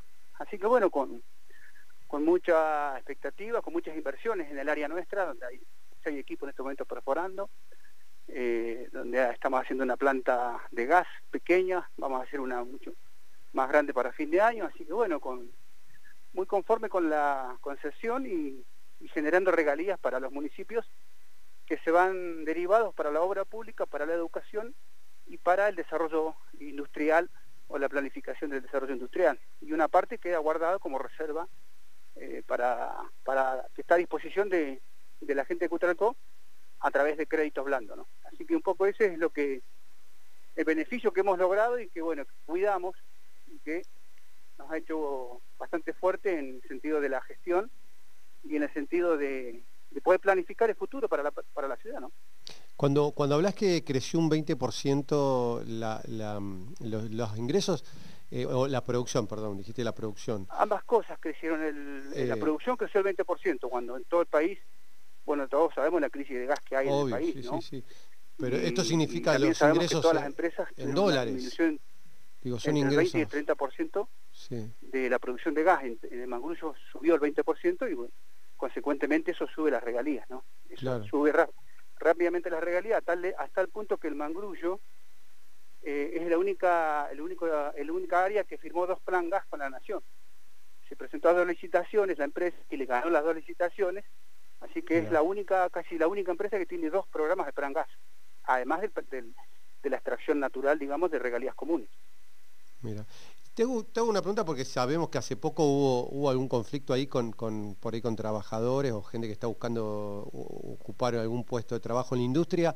¿Cómo, cómo llevan adelante hoy? ¿Qué nivel de desocupación tienen en la localidad? No, nosotros estamos bastante bien, estamos, yo estimo en el 7% más o menos. Por suerte el mangrullo y la actividad petrolera de la actividad, mm, podríamos decir, convencional, tiene bastante actividad en la zona y el Mangrullo ha descomprimido la situación laboral. Además, tenemos un plan de obra pública muy gigante que eh, genera contratación de empresas, pero también, también contratación de eh, monotributistas, digamos que allá hacen construcción.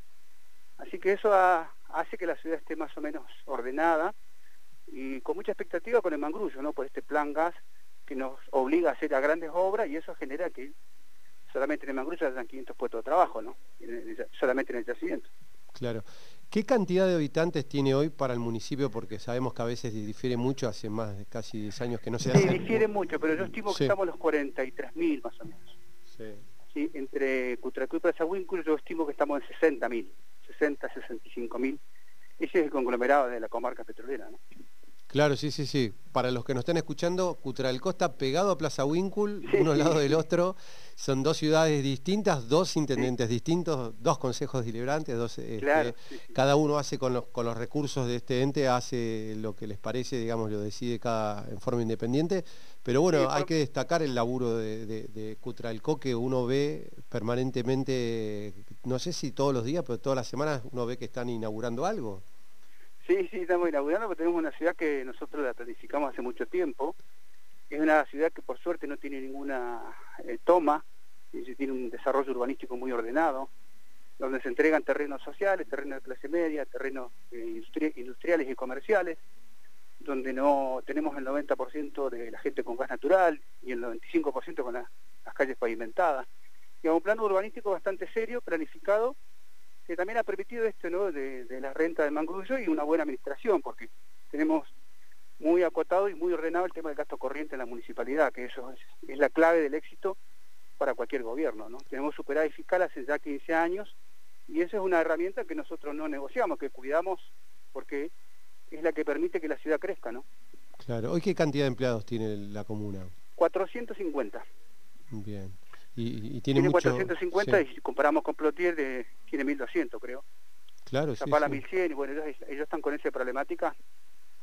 Ahora, eh, eh, yo siempre me pregunto porque mucha gente que va hacia la cordillera o se va de, de Neuquén hacia Zapala, obviamente la ruta 22, la ruta nacional 22 que atraviesa la, la localidad, eh, ustedes le van a agregar, cada vez que uno pasa encuentra algo nuevo, ¿no? Sí. Desde, desde este Cristo que tiene orillas de la ruta, eh, un avión que yo no sabía, los otros días estaba leyendo, porque estamos armando la historia de, de Rincón de los Sauces, hay un avión de, que se había accidentado, donde bueno, era prácticamente todo personal de, de Cutralcó que falleció en- yendo a trabajar a Rincón de los Sauces Sí, sí. hace muchos años y también armaron ahí como, como un, un- un hito junto a la ruta. ¿Qué otras cosas más? Porque siempre hay algún condimento nuevo que me da un poco. Sí, la, la verdad que nosotros tenemos un, un centro cultural que la me gustaría que lo vengan a ver, que no le envidia a ningún centro cultural de ningún país, ni siquiera del mundo me parece. Realmente muy lindo, está en el, está en el parque de la ciudad, así que si algún día tienen tiempo, pásenlo a ver. Tenemos un centro de dioramas, que es una sala de arte también que representa toda nuestra provincia y toda nuestra localidad y toda nuestra historia. Y como decías vos, el avión representa toda la sangre que nosotros hemos derramado por el petróleo a lo largo de los 100 años de actividad petrolera, ¿no? Por eso es la comarca petrolera. Fíjate vos que desde el incendio del colectivo, desde la caída del avión y todas las circunstancias que rodearon la privatización, la muerte de Teresa Rodríguez, la lucha popular, todo eso simboliza, digamos, por suerte que, que somos resilientes y que salimos adelante, ¿no? Con, con trabajo, con esfuerzo y con mucha lucha. Somos tremendos para la lucha y bueno, y, también para trabajar, hay que trabajar para que las cosas se puedan resolver y para que las cosas se puedan eh, poner a andar hay que hay que trabajar todos los días, ¿no? Así que esa es la consigna que tenemos con la gente, trabajar, trabajar y trabajar.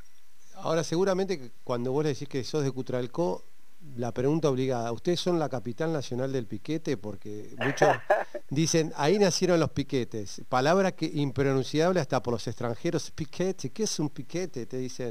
O sea, eh, No, ¿cómo- no sé si somos la capital, pero sí somos la... ¿Dónde uno de nació? Yo siempre digo que somos los precursores de la caída del neoliberalismo de la década del 90. ¿no? El neoliberalismo salvaje, donde el Estado no tenía un, tenía un cero rol, donde privatizar y hacer negocios para la privada era todo, era todo lo que se planteó como Estado, tanto que, digamos, eh, de- descuartizó y, y destruyó todo el aparato de la comunicación de los trenes, todo lo que fue el, el banco, eh, los bancos, lo que fue eh, las empresas del Estado, lo que fue las telefónicas, lo que fueron las petroleras. Eh, y bueno, creo que fue un desastre del neoliberalismo a ultranza en la década del 90. Nosotros fuimos lo- los precursores, digamos, del progresismo en la Argentina en el sentido de, de saber que puede haber un Estado fuerte, pero un Estado inteligente. El Estado fuerte no es el Estado más grande, sino el Estado más inteligente y más poderoso en términos económicos para dar respuesta a la comunidad. Claro, no solamente esto- dentro del, sí. ámbito del Estado, sino fuera del ámbito del Estado. ¿no? Y esto en el año 96 fue cuando, cuando hubo Claro. esta, este- esta gran pueblada, donde, bueno, obviamente que, que se privatiza IPF, hubo una gran cantidad de despidos. eh, Sí, sí. Fue en el marco que, que también querían instalar, creo, una planta de fertilizantes ahí en la localidad. Claro, fue cuando se estaba discutiendo la reindustrialización del origen de nuestro producto, que es lo que nosotros siempre planteamos. Yo creo que hay que repensar una nueva salida para Neuquén. Yo creo que hay que, hay que pensar un programa post-COVID, esto es como una posguerra. Nosotros tenemos que replantear un proyecto de desarrollo sustentable, un proyecto de desarrollo de infraestructura masivo, un proyecto de desarrollo industrial. Tiene que haber un programa post-COVID para que la gente se entusiasme y, y y sepa que va a salir adelante, que se va a salir adelante, ¿no? Ahora, eh, no lo vemos lamentablemente ni en el gobierno nacional ni en el gobierno provincial planteando un proyecto, digamos, que, que establezca esta mirada de eh, una salida estratégica de post-COVID, ¿no? El, la- la- la- el virus eh, fue como una, como, un- como una guerra, como una bomba atómica que cayó sobre el mundo. Entonces ahora hay que, hay que eh, salir adelante, hay que planificar y, y hay que invertir y hay que tomar decisiones y, y rápidamente para que la gente salga a trabajar, pueda reconstruir sus negocios, pueda reconstruir su industria. Usted sabe que más del 30% de la industria y negocio en la Argentina quebraron, producto de la crisis estructural que, que nos generó el virus, pero también producto de la crisis estructural que teníamos en deuda y que teníamos ya con inflación y con todos los problemas que tenemos, ¿no? Así que creo que hay que, ese es el desafío de Gutiérrez, el desafío de Fernández, eh, la- lanzar rápidamente un, pra- un programa masivo de, de desarrollo y de salida del el post-virus, ¿no? Ramón, le agradecemos mucho el contacto, la verdad que da para hablar mucho y seguramente lo, lo volveremos a hacer eh, en corto tiempo. Eh, muchísimas gracias por el contacto. Bueno, un abrazo. Estábamos en contacto con Ramón Río Seco, parlamentario del Mercosur, ex intendente de Cutralco, hablando un poco de toda la info de esta localidad tan importante para la industria hidrocarburífera. Vaca Muerta News Radio. Seguimos con Vaca Muerta News Radio.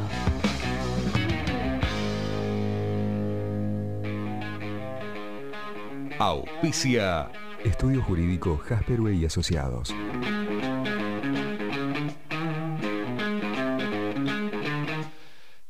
Seguimos viajando por la maravillosa provincia de Neuquén y nos vamos hacia el norte neuquino, a 237 kilómetros de la capital neuquina, para llegar a Rincón de los Sauces y en este momento estamos en contacto con Norma Sepúlveda, intendenta de la ciudad. Bienvenida, Darío Irigaray te habla. Hola, buenos días Darío, a la audiencia. Gracias Norma por el contacto. Bueno, un poco la idea e- es, conocer cada vez más todas las localidades de, lo que hacen al desarrollo de Vaca Muerta y obviamente que Rincón de los Sauces es una ciudad sumamente importante y queremos que nos cuentes un poco eh, cómo es la ciudad y cuál es hoy su vínculo con, eh, Vaca Muerta sobre todo. Bueno, em, como vos bien dijiste, estamos eh, a 230, 240 casi kilómetros de la capital de la provincia.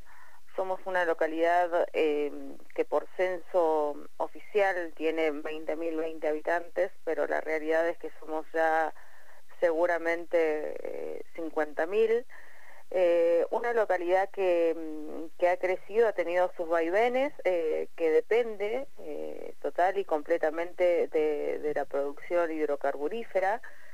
Eh, y bueno, eh, creció a través del, del- o sea, nació, se desarrolló y creció a través del, del convencional, ¿sí? Y bueno, eh, una localidad que, que ha vivido, como te decía anteriormente, los vaivenes que tiene la industria del petróleo. Eh, en épocas, digamos, buenas de la industria, ha sido una ciudad donde se, ha, se ha producido una explosión demográfica terrible, donde realmente toda aquel, aquella persona que venía a Rincón eh, estaba uno o dos días y tenía la posibilidad de conseguir una fuente laboral. Y bueno, luego cuando, cuando el boom del petróleo convencional pasaba, eh, quedaba el pasivo que queda lamentablemente en estas localidades eh, donde las familias que, que- que son del lugar o aquellas que decidieron venir y quedarse, bueno, lamentablemente padecen todo lo que tiene que ver con, con, la falta de trabajo, ¿no? Así que de esa manera eh, se, ha, desarrollado y se ha mantenido eh, nuestra localidad. Eh, en este último tiempo, si bien han habido algunas economías alternativas, la realidad es que nosotros seguimos siendo un- una localidad productora de, petróleo y gas. La economía central depende de eso. Y bueno, hace un tiempo ya que lamentablemente no, no, no, no se da el desarrollo del no convencional, que creo que es donde están eh, puestas por ahí todas las miradas y todas las, posibilidades de inversión, de desarrollo y, so- y sobre todo de trabajo para, para los habitantes de la localidad y para la gente que eh, con esto, ¿no? con la esperanza de, de encontrar un futuro mejor o de forjar un futuro mejor, eh, siguen llegando a Rincón. Eh, Así que bueno, y bueno, lamentablemente con esta situación que estamos atravesando a nivel mundial de la pandemia, eh, no es nuestro mejor momento, es la realidad. Bien.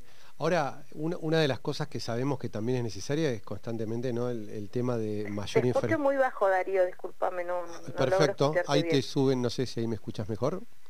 Ah, ahora sí. Ahora sí. Sí, te decía que, que obviamente que, que todo este crecimiento que vos nos contás hace falta eh, que vaya acompañado por, por la infraestructura y obviamente para eso hace falta dinero. Sabemos que hace poco y ya hace un tiempo también venían eh, charlando el tema de tal como lo tiene Cutralco, donde tiene un área que, que- recibe regalías en forma directa y no a través de la, de la coparticipación. Eh, ¿cómo, ¿Cómo va esto? Si se sigue impulsando, que sería tan importante para que puedan desarrollar mejor la infraestructura. Sí, eh, nosotros eh, como, grupo de gobierno, como grupo político, venimos trabajando en, alternativas de desarrollo eh, desde que, bueno, que en 2011 que, que Marcelo Rucci asumió la primera intendencia de Rincón, eh, a él le tocaron por ahí periodos un poco mejor, de los casi dos años que vamos a llevar esta, esta última gestión, donde de una u otra manera se pudo avanzar en infraestructura, ¿sí? No eh, en la cantidad que realmente la localidad demanda, pero sí tuvo un ritmo de ejecución de obra pública sostenida en el tiempo. Nosotros lamentablemente todo lo que fue el año 2020 no pudimos concretar ni una obra pública, es la realidad. Eh, el presupuesto municipal, lo que se pudo recaudar y, lo que se pudo, digamos, eh, manejar, eh, fue todo o la gran mayoría destinada a asistencia social. ¿Viste? Entonces, realmente nosotros creemos que, ante la, la inestabilidad que produce eh, no sé, que provincia también pueda mandar más fondos, eh, aparte de la poca coparticipación que tenemos, eh, la alternativa que nosotros vemos para realmente poder avanzar en infraestructura, que también son cuestiones que obviamente sabemos que le corresponde a la provincia o que le corresponde a Nación, la realidad es que el reclamo y, la necesidad es de la comunidad y viene hacia la municipalidad. Entonces, eh, dado los antecedentes que vemos en, las localidades vecinas de Cutralcó y Plaza Wincul, que han sufrido también eh, el impacto de, la industria hidrocarburífera, bueno, el planteo es por qué no eh, también Rincón puede acceder a, algo de esto que sabemos que, bueno, que tiene que ir única y exclusivamente destinado el dinero que se recauda de, esta, de estas concesiones o de esta explotación de, gas y petróleo eh, a la obra, a infraestructura, digamos, que es, digamos, eh, lo que más falta en Rincón. Claro, ¿y cuáles serían las áreas que, se pueden llegar a, tomar para, para la localidad? Lo que, mm, de lo que se habla es Aguada Chivato Bocarey, que son dos áreas que están siendo explotadas por la firma Medanito, que sabemos que, bueno, lamentablemente eh, que atraviesa una situación económica extrema. Eh, y bueno, son las áreas que, están próximas a concesionarse o que están en, tratativas de eso y son las áreas que nosotros pretendemos, bueno, que, se nos considere, eh, digamos, en algo, en, en o que se le dé la concesión a un ente que conforme la municipalidad o, bueno, ver cuáles son las alternativas eh, para que realmente, digamos, de la explotación de estas dos áreas, que son las que, como te decía anteriormente, se vencen eh, ahora o, ya se vencieron y están en, tratativas de, nuevas concesiones, eh, realmente la municipalidad, en realidad no la municipalidad, la comunidad de Rincón de los Sauces pueda tener participación en las ganancias que esa participación sea total exclusivamente para el desarrollo de la, de la infraestructura que tanto nos hace falta. Tal cual. ¿Qué, operadoras están en estas, en estas áreas hoy? ¿Cómo? ¿Qué operadoras están en estas áreas hoy? Medanito, Medanito ah, es la concesionaria de, esta, de estas áreas. Sí, sí. En esto hay que destacar que Medanito hoy está produciendo gas que se está poniendo en valor en, forma eléctrica, porque tengo entendido no el gas desde ahí de Rincón no se puede poner, digamos, transportar porque faltan gasoductos, pero sí, eh, digamos, se, está comercializando de esa manera, ¿no? En generarlo, pero hay un yacimiento que funciona, que genera regalías para la provincia. Tal cual, y también sabemos que están a la, a la espera de resultados de, em, digamos, de pruebas que han hecho con respecto al no convencional o sea que no es un yacimiento como algunos quieren hacerlo ver, que, que, ya no, no tiene más nada. Quizás no tiene más nada del convencional, del petróleo convencional, pero si nos vamos a lo no convencional, que es lo que, eh, digamos, se, vislumbra de, acá hacia adelante, eh, realmente creemos que sí es un yacimiento que le va a producir muchas regalías a la provincia. Entonces, bueno, tenemos, eh, exigimos y, nos corresponde eh, poder, digamos, ser parte de, del beneficio de esas regalías y no cansamos de repetir lo mismo. No queremos eh, usar esas regalías para gastos corrientes. Queremos realmente poder hacer escuelas, poder hacer centros de salud que tanta falta hacen, bueno, y ni hablar de lo, básico, esencial que necesita la población para poder realmente eh, vivir en, condiciones acordes, que es eh, un loteo donde poder realizar su vivienda con los servicios básicos esenciales, eh, luz, agua, gas. Sí, sí, que hoy hay, y, cloacas, ¿no? Que también hay gente hoy que no hay bueno, servicios... cloacas, asfalto, bueno, ya ahí viste como que uno piensa que es lo básico, pero ya como que lo vemos, viste, bueno, con agua, luz y gas, la gente puede realmente acceder a un mejor eh, nivel y calidad de vida. Ya bueno, pensar en cloaca y asfalto es como eh, el ideal. Pero bueno, obviamente nos merecemos eso y más. Van a ser 50 años que, esta localidad se formó y que le ha aportado, pero ganancias millonarias no solamente a la provincia, sino al país. Entonces creemos que es hora de que realmente podamos eh, acceder a, un nivel de vida digno. Tal cual. No superior, sino digno. Sí, sí, porque es las cosas básicas. Yo, yo me pongo en el lugar de por ahí gente que nos está escuchando desde todo el país hoy, este, y realmente a, veces hablar estas cosas básicas que en un lugar donde uno imagina que hay tanto dinero porque se produce, que no haya eh, cosas básicas como la luz, el agua este, y el gas, este, y cuando el gas se produce ahí nomás, no lo tengan, realmente parece increíble, pero hoy sucede. Sí, creo que también es, es una cuestión de docencia que, tenemos que hacer quizás la clase política para que la gente deje de tener esta expresión. Eh, ¿Cómo puede ser que en una localidad tan rica vivan de esta manera? La realidad que en esta localidad tan rica la administración local o municipal no administra esa riqueza. Claro. No tiene injerencia en cuánto queda en la localidad o qué se hace con ese dinero. Esa es una realidad porque, eh, bueno, a nosotros nos ha, nos ha pasado, tenemos ocho años de gestión con Marcelo, vamos a llevar dos en esta nueva gestión, y, es un reclamo recurrente, ¿viste? Eh, están llenos de plata y qué hacen la plata, o en qué se gastan la plata. Eh, y, la, y la realidad no es así, la realidad es que nosotros recibimos, eh, digamos, de esas regalías o de la coparticipación, eh, mínimo, recibimos lo que, lo que le corresponde a una localidad de 6.000 habitantes. Y como dije anteriormente, vamos a llegar a 50.000. Entonces es todos los meses pagar las cuentas, digamos, de funcionamiento de la prestación de servicios, porque también eh, no, no, no manejamos, eh, digamos, la plata de las regalías o, de lo que eh, deja la industria hidrocarburífera, pero tenemos que prestar casi todos los servicios a la comunidad. No es como en otro lugar, por ejemplo, en Neuquén Capital, donde la, no sé, el servicio de recolección te lo hace un privado, el servicio de sepelio te lo hace un privado. La realidad es que la municipalidad acá afronta la mayor cantidad de prestación de servicios. Y bueno, realmente para no ser deficiente y para brindar un servicio acorde eh, hay que hacer inversión. Y esa inversión sale de, la recaudación municipal, es la realidad. Eh, y entonces cuando estamos ahí más o menos ahogados, como te decía, tenemos que salir eh, a pedirle auxilio a la provincia, que en realidad no es pedir auxilio, sino decirle, che, donde le mandás para 6.000, vos sabes que no son 6.000. Entonces, eh, tengan un acto de, buena voluntad, de reconocimiento con Rincón y colaborennos en eh, algunas cuestiones para realmente, como te digo, poder eh, subsistirse si quiere.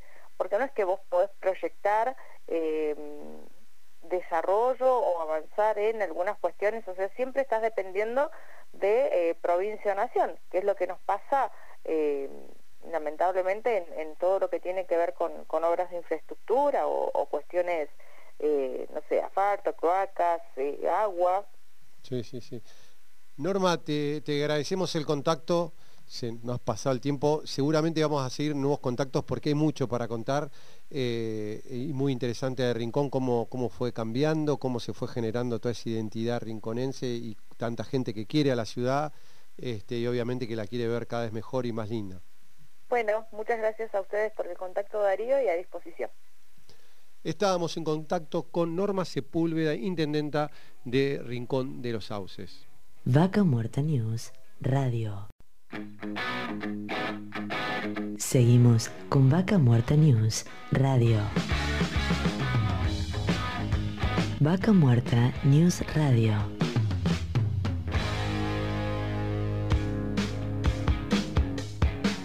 Auspicia. Estudio Jurídico Jasperway y Asociados.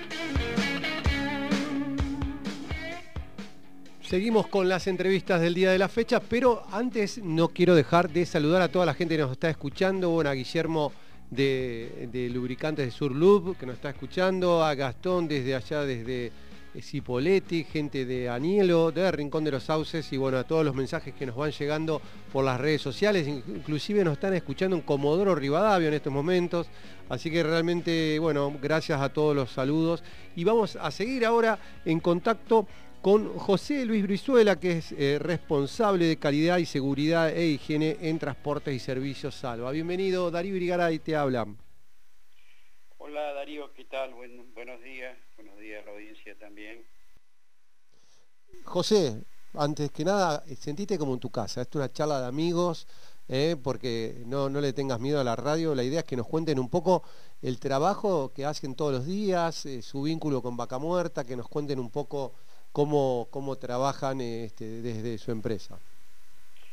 Bien, Darío, buenos días. Mira, el, el tema, todo esto comenzó en, eh, alrededor del año 2008, como en realidad haciendo este, como unipersonal en el transporte de, personal hacia, hacia los yacimientos, hacia las distintas áreas operativas. Estoy hablando alrededor del 2008, hace tres años. Con el correr del tiempo, bueno, a raíz de conversaciones y demás, este, se se solicita un servicio, por ejemplo, de, logística y de pintura, que eso estoy hablando en, en, la zona del Mega, ¿no? en la planta de Mega. Bueno, a partir de ahí, este, una serie de demandas y... ¿Te, podrías acercar un poquito al teléfono porque te escuchás un poquito lejos? Sí, ¿ahí me escuchás? Más o menos, un poquito más. sí, sí, sale como, o hablar un poquito más fuerte. A ver, ¿ahí me escuchás? Ahora sí. Bien, te decía que este, en, el, en ese periodo del año 2008, este, la, empresa eh, se le solicita un, servicio, por ejemplo, eh, de una logística. Bueno, entonces es con el ánimo de, ofrecer un, servicio y de incursionar en otras áreas, este, se comenzó a a realizar, por ejemplo, este, operaciones de pintura en, en, el, en, la planta de Mega. Bueno, eh, y eso eh, incursionó a la, a la empresa a tener oferta de ofertas eh, distintas índole y a partir de, de, allí bueno se crea se crea una SRL eh, donde se incorporan los servicios de este, obras, para hacer obras y, servicios, por ejemplo, de mantenimiento, de pintura en general, albañilería, estructuras metálicas, reparaciones de tráiler, soldadura en general, eh, logística para los equipos de torre, soldadura de mantenimiento en los equipos de torre, eh, se creó una cuadrilla de limpieza y saneamiento, en los sitios y también este, se empezó a hacer este, trabajos de hidrolavado de tanques, tanto interior como exterior. A eso se le sumó después, eh, estamos hablando de recipientes, ¿no? Eh, de separadores, de tanques. A eso se le sumó después lo que es piletas, las piletas de, ensayo y, las piletas que se utilizan los equipos de en las compañías de torre. Claro, o sea que le fueron incorporando actividades este, de acuerdo a las necesidades que fueron detectando. Eh, exactamente. Contanos un poco por ahí para la gente que nos está escuchando, cuando hablas planta de mega, que no es poca cosa, ¿qué es la planta de mega? Este, bueno, la, en la planta de, Mega este, se lleva adelante los procesos de, separación del gas, lo que se recibe de la, producción y eso se, se, industrializa el gas a través de, la, ese proceso, ¿no?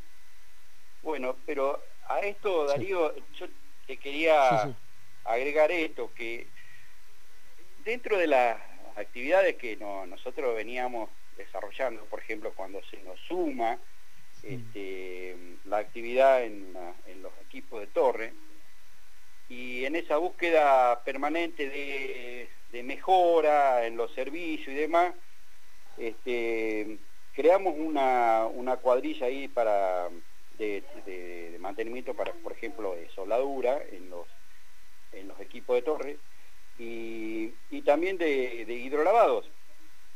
Fíjate vos cómo viene un poco la, evolución de esto.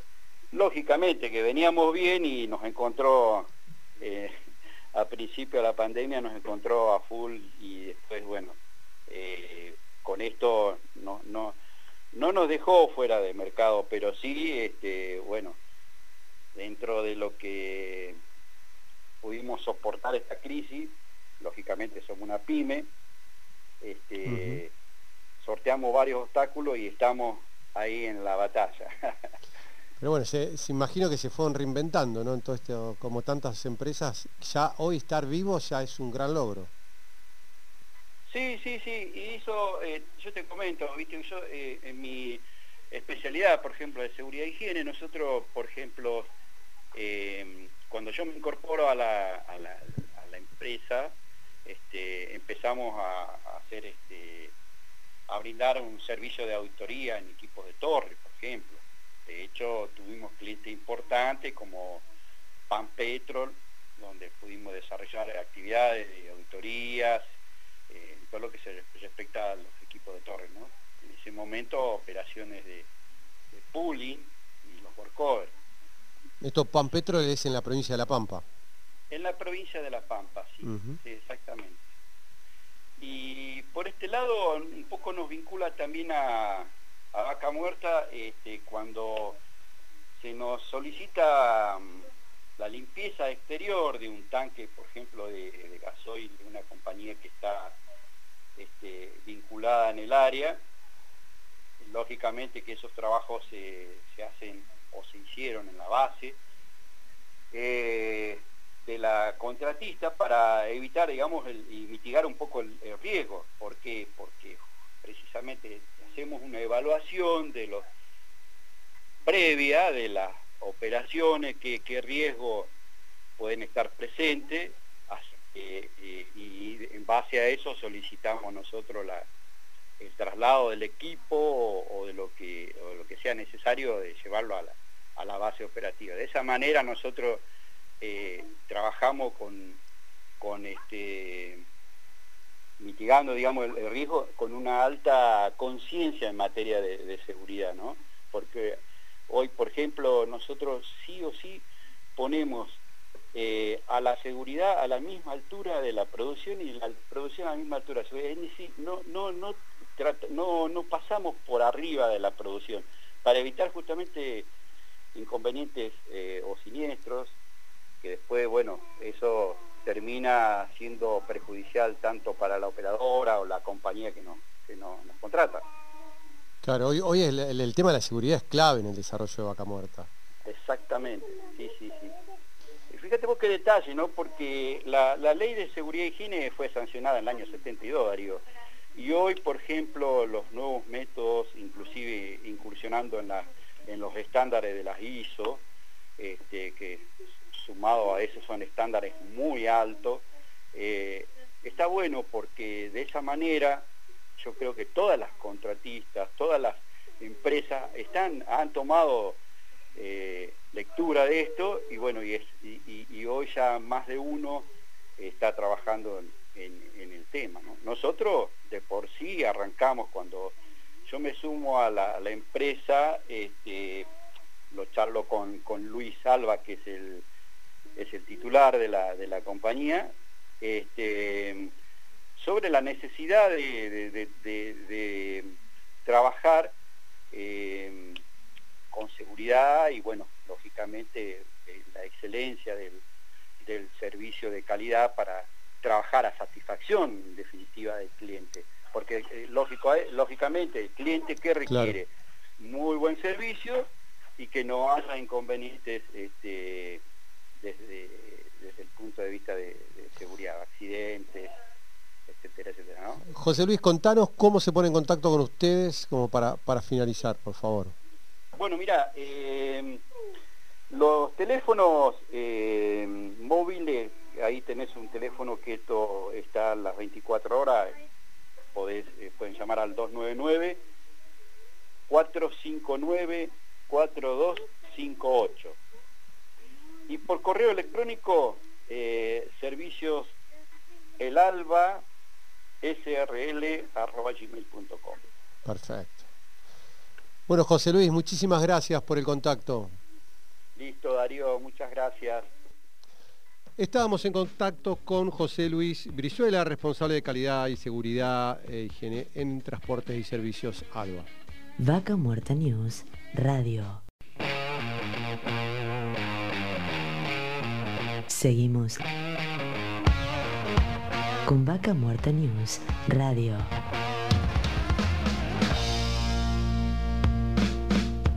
Auspicia. Estudio Jurídico Jasperway y Asociados. Seguimos en las entrevistas del día de la fecha y en esta ocasión estamos en contacto con Mariano Ayaza, socio y cofundador de Raki Duam, especializada en well testing. Bienvenido, Darío Irigaray te habla. Hola Darío, ¿cómo estás? Buen día y buen día a toda la audiencia. Muy bien, ¿vos cómo, cómo, cómo estás? ¿Trabajando te agarramos en este momento? No, en este momento no. En este momento por suerte estoy descansando en mi casa. Buenísimo. Así que bueno, sí, porque a veces nos pasa que llamamos a la gente y te dice, uy, paré la camioneta en el medio del campo o estoy trabajando porque esto no, podés tra- estar trabajando mañana domingo, ¿no? La actividad petrolera nunca para. Sí, sí, tal cual. La actividad petrolera es 7 por 24 y, y bueno, nosotros tenemos, estamos con todo el personal hoy eh, trabajando en las distintas operaciones, pero toda la parte de administración que trabaja de lunes a viernes, este, bueno, normalmente sábado y domingo descansas, excepto que, que haya alguna actividad que, que requiera la atención y, y en ese caso sí estamos, eh, salimos ah, de nuevo al trabajo, ¿no? A Es full. así como se- Con- contanos un poco para, para los que no entendemos e ignoramos todo esto que sucede día a día, donde cientos de actividades se desarrollan en Vaca Muerta, ¿qué es el well testing? Bueno, el well testing es, eh, digamos, a ver, eh, es una especialidad dentro de la dentro de lo que es la industria petrolera. Originalmente el well testing eh, surge para los campos co- convencionales, en donde, digamos, lo que se buscaba era interpretar cuál es el tamaño o la capacidad productiva, ya sea de un pozo o hasta de un yacimiento, ¿no? Eh, con distintos ensayos que se diseñaban para eh, encontrar esas, esas condiciones. Inclusive se encontraban valores de perme- permeabilidad, de daño del pozo, etcétera, ¿no? Cosas muy técnicas y muy específicas que, este, digamos, que, se buscaban y se, y se encontraban gracias al well testing. Otra de las cuestiones que fue derivando en el well testing, eso es el well testing propiamente dicho, después fue derivando hacia lo que es específicamente la medición del pozo, ¿no? O sea, saber cuánto petróleo, agua y gas trae el, pozo en una determinada eh, momento del tiempo. Eh, fundamentalmente, conforme se fueron desarrollando los campos eh, eh, no convencionales acá en Argentina y en todo el mundo, esa, esa- ese well testing tradicional del diseño del ensayo, no sé, que tenía varios, varios nombres este, y varios este, modelos, build up, isocronal, flow after flow, por, por nombrar algunos, ¿no? que son bien, bien técnicos. Este, fueron desapareciendo porque las condiciones del reservorio son totalmente distintas, ¿no? Es, el reservorio convencional era un reservorio muy permeable que permitía medirlo o entenderlo desde la superficie. El, el reservorio eh, no convencional es un reservorio cerrado, en donde se realiza una, una gran fractura, y después la única variable, o una de las más importantes que se puede medir, es cómo declina la presión y la producción en el tiempo. Entonces, básicamente eh, eso es lo que nosotros medimos con el well testing, ¿no? O sea que, que van, ¿lo van midiendo regularmente o están ahí en forma permanente durante la vida del pozo? Se va midiendo regularmente porque vos lo que haces es eh, encontrar una curva, una curva de declino que se llama, que, que vos eh, medís eh, en determinados, vamos a suponer, por, cada 15 días, y este, te va dando la tendencia de cómo va variando, si se mantiene, si va cayendo mucho, si va cayendo menos, ¿me entendés? Claro, Donde sí. aparece un problema. Y ese, e, e, eso es lo que se va midiendo y eso es lo que se va entendiendo. Ahora, eh, hay que entender que es normal esto, digamos, que van declinando, de los no convencionales va bajando la, producción, por eso que hay que eh, este, permanentemente hacer nuevas perforaciones para mantener el nivel de producción. Ahora, cuanto más lento sea esto, mejor, o por lo menos anticiparse y conocerlo. Totalmente, totalmente. Lo que se hace en el no convencional, vos imaginate que el, el reservorio no convencional es como si fuera está el petróleo, pero está todo este, encriptado, todo cerrado en pequeñas esferas de arcilla, ¿no? Y, no tiene continuidad uno del otro. lo que, lo que se hace con la fractura es romper todas esas eh, pequeñas celditas donde está el petróleo y comunicarlas, ¿no? Entonces, mientras más grande la fractura, mucho mejor, mucho más se, une y se contacta y mucho más producción en el tiempo tenés. Por eso es que se está tendiendo a, a, digamos, a, fracturas tan grandes, este, y, bueno, y se gasta mucha cantidad de plata, arena y agua en esas fracturas, ¿no?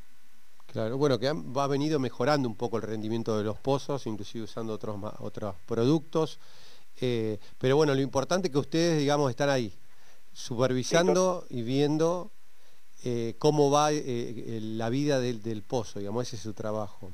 Totalmente. Nosotros en realidad ese fue nuestro primer desarrollo que hicimos con, con cuando Raquiduam nació, y después fuimos agregando otras líneas de servicio, ¿no? O sea, porque eh, la industria lo fue requiriendo y, nosotros teníamos, eh, prácticamente estaban ligadas al well testing.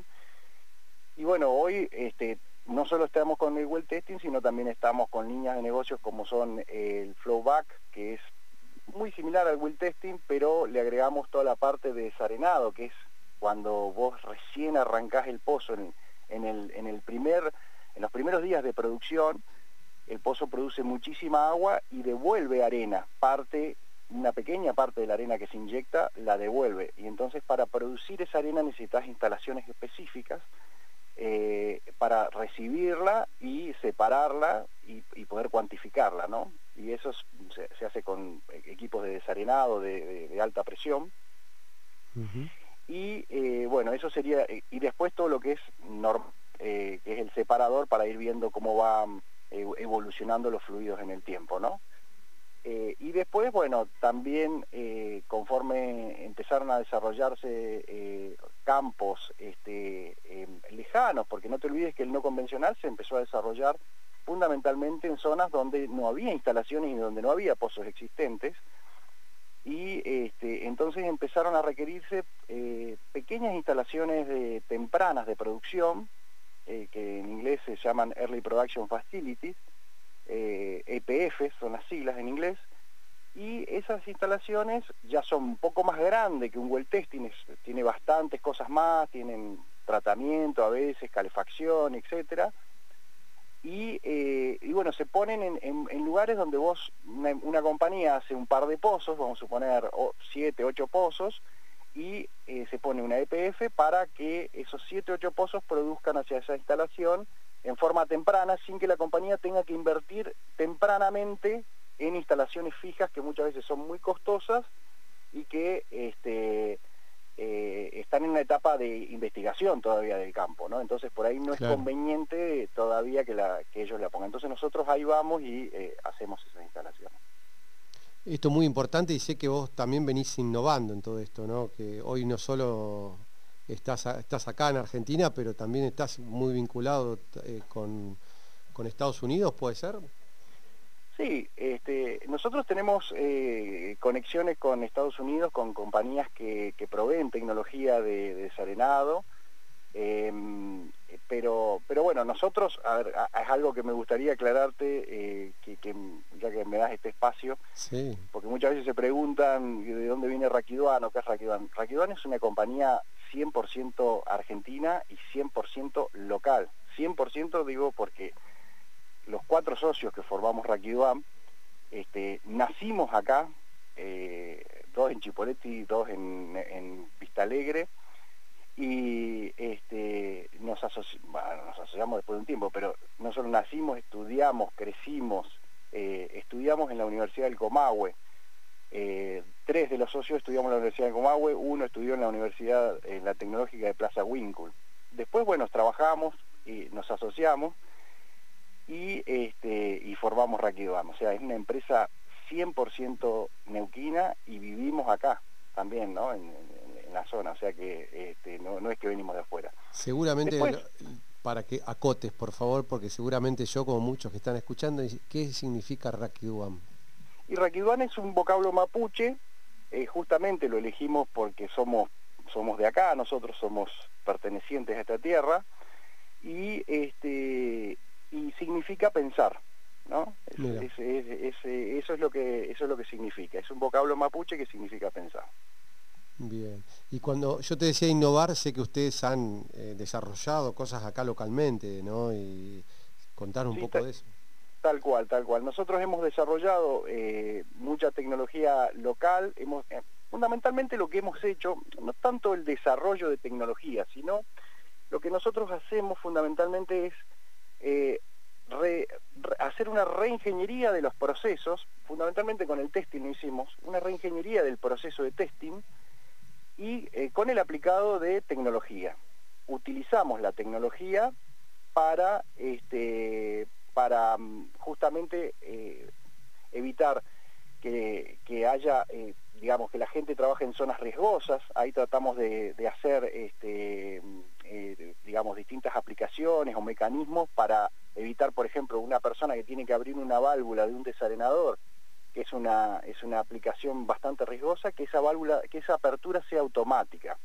Este, también utilizamos mucho el SCADA, ¿no? que es, una, mm, digamos, es un sistema eh, que se utiliza para visualizar y ver parámetros de los equipos este, en una sala de control y hemos hecho todo un rediseño de, las operaciones habituales, con, la, basándonos en la tecnología, que realmente nos han dado este, un resultado eh, muy bueno tanto para la gente que trabaja con nosotros como para los clientes, eh, por la confiabilidad que tienen, eh, digamos, los resultados y la confiabilidad de las operaciones, ¿no? Este, los equipos nuestros tienen la posibilidad eh, de, digamos, de, tienen un sistema de seguridad intrínseco que ante cualquier este, falla o salida de parámetros eh, eh, automáticamente se ponen en modo seguro, ¿no? y eso es algo muy importante. La verdad que sumamente interesante todo lo que nos, contaste y nos interiorizaste de todo esto que es parte tan importante de todo el desarrollo de Vaca Muerta. Así que bueno, más que agradecidos por, por el contacto, Mariano. Bueno, bueno, te agradezco a vos por, por, por, el llamado y por tenernos en cuenta. Estábamos en contacto con Mariano Ayaza, socio y cofundador de Rakiduam. Vaca Muerta News, radio. Seguimos con Vaca Muerta News, radio. Vaca Muerta News Radio.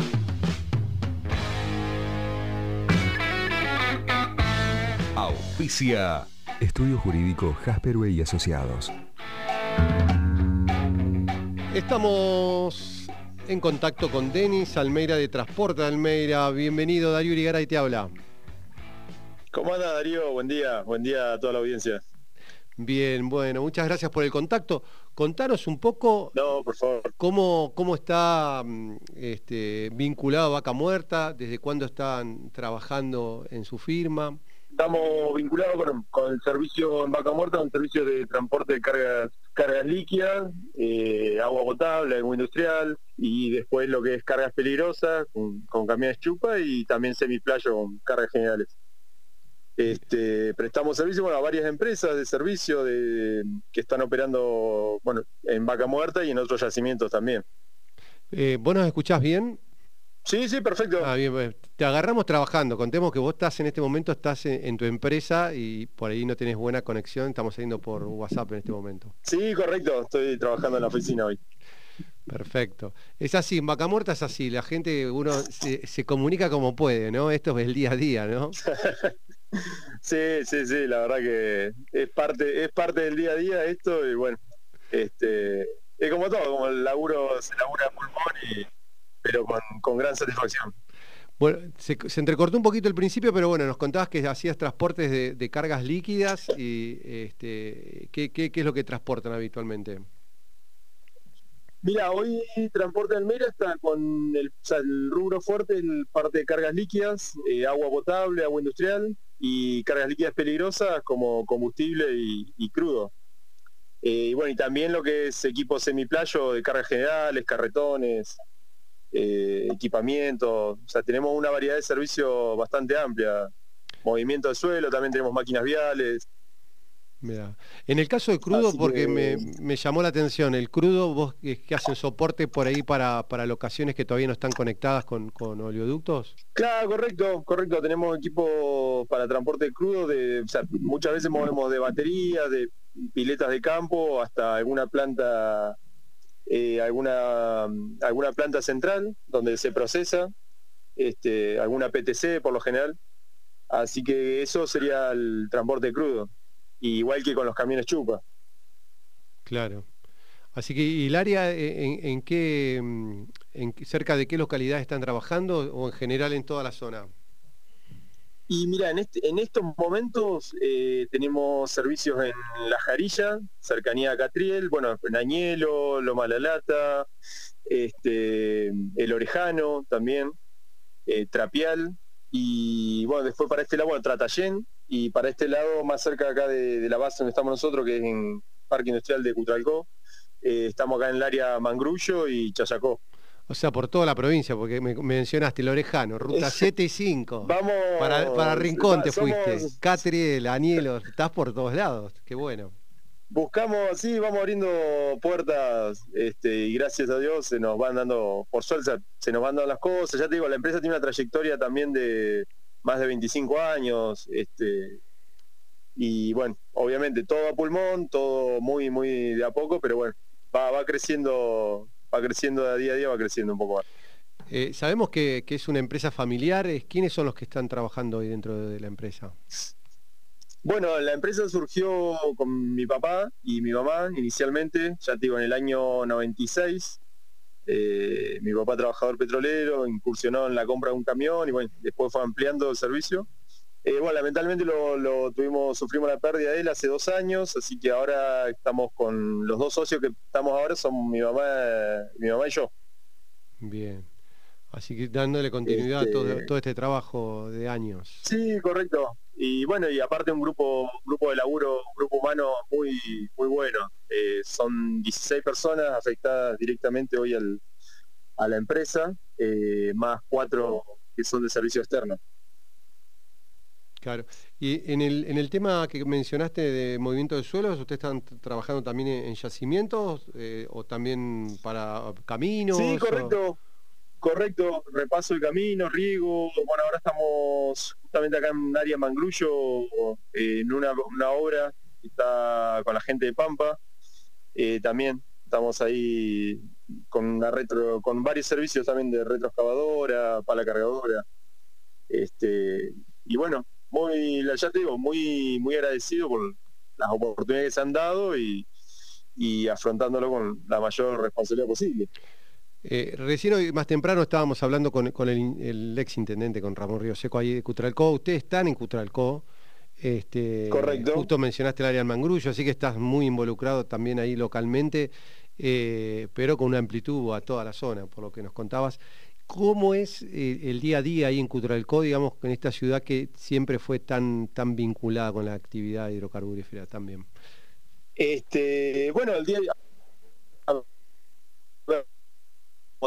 su, mayor este, énfasis económico, actividad económica está relacionada al, hidrocarburo, al petróleo, al gas, y bueno, se mueve un poco al ritmo de lo que es la industria. Este, el año pasado lamentablemente sufrimos ahí el bajón por, por la pandemia, bueno, como nos azotó a, gran parte del país, y pero bueno, a ver, eh, el que conoce acá a la gente con algo, bueno, por ejemplo ahí lo que mencionabas de, Ramón, de ahora que está su hermano José, la verdad que viene haciendo una gestión increíble, la transformación que han llevado a la ciudad en estos últimos eh, en estos últimos 20 años más o menos eh, que están en el gobierno ha sido para el que está acá y para el que viene afuera que lo ve que por ahí viene pues yo tengo amigos nacidos y criados acá que por razones obviamente de estudio de trabajo se han tenido que mover a otro lugar y cada tanto vuelven, eh, ven, ven el cambio para bien, obviamente. Y bueno, y un poco eso, lo que decía, la, actividad económica acá de la región se mueve al ritmo del petróleo y, su gente, este, la verdad que es para resaltar el, esfuerzo que hace en el día a día y bueno, lo que hicieron el año pasado en pandemia, ahora para resurgir nuevamente, este, es, es bastante, bastante para destacar.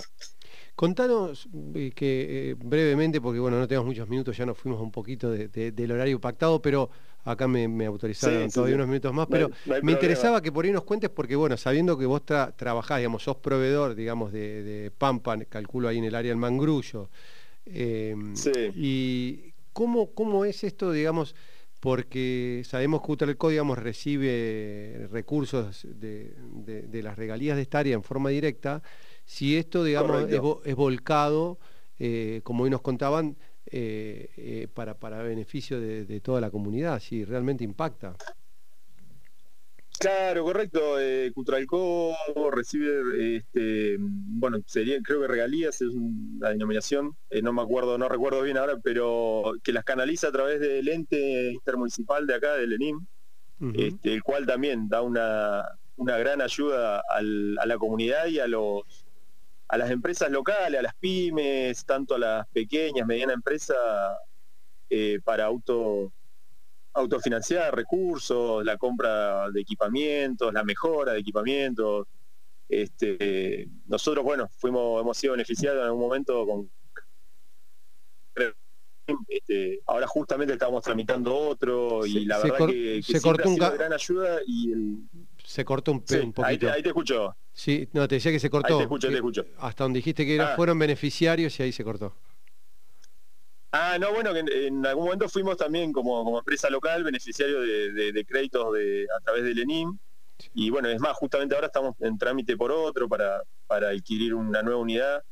Y bueno, la verdad que es una herramienta muy importante, de, mucha utilidad, que se ha sabido implementar bastante bien acá. Este, ha ayudado a, varias, a muchas empresas, de, a muchas pymes sobre todo. Eh, así que bueno, un poco es, esa es la función que cumple y la verdad que lo hasta, hasta ahora, hasta el momento, eh, lo viene haciendo, lo viene haciendo muy bien. Eh, y ha servido mucho al desarrollo de proveedores de acá. Pampa, en un momento, cuando creo que hace 7, 8 años que inició acá las actividades de Macrucho, ha, sumado, ha ido sumando en su cartera de, de clientes, de proveedores, este, gran parte ahora de acá, por ya te digo, Mangrullo, un yacimiento se encuentra a 45 kilómetros de, las dos ciudades, de Cutralcó y Plaza Wincul. Este, es como el patio, para nosotros el patio de nuestra casa, ¿entendés? Entonces, eh, la idea es siempre por ahí priorizar los servicios acá y, lo ha hecho de, gran, de gran forma, sobre todo este año, en la, ha ayudado mucho a la reactivación de, de ambas ciudades, de las empresas de ambas ciudades. Así que excelente. Y bueno, también con lo del plan gas, creo que todo fue, fue ayudando a que esto se, empiece a motorizar de vuelta, también, Sí, también, también. La verdad que el tema del plan gas también ayudó, fue el puntapié inicial de, este año para la reactivación y, lo viene siendo también. Así que se, ve en el campo, en la realidad del día a día, este, se, está, se está viendo. hay una mirada más esperanzadora de lo que, bueno, lo que fue el año pasado, obviamente, y, las medidas yo creo que han sido bastante positivas, bastante buenas para seguir el desarrollo. Genial. Más en estas ciudades que, como te decía hace un rato, eh, son, se mueven al ritmo de, la industria del hidrocarburo. Claro, sí, sí, sí. Tanto, las, tanto las empresas de servicio como nosotros, como te puedo nombrar varias acá, también como los comercios acá, mucho que yo. Hoy se está viendo movimiento en hoteles, en casas de comida, eh, bueno, aquellos servicios de lavandería, proveedores, casas de seguridad, casas de ropa. Eh, se ve por, suerte otra, otra, otra realidad, se vive, gracias a Dios, otra realidad. Qué bueno, la verdad que muy alentador todo lo que nos contás, eh, Daniel, y este, nos pone en contexto que se, vaya sintiendo un poco esta, este movimiento y, ¿no? y, puesta en marcha ¿no? nuevamente de toda la actividad.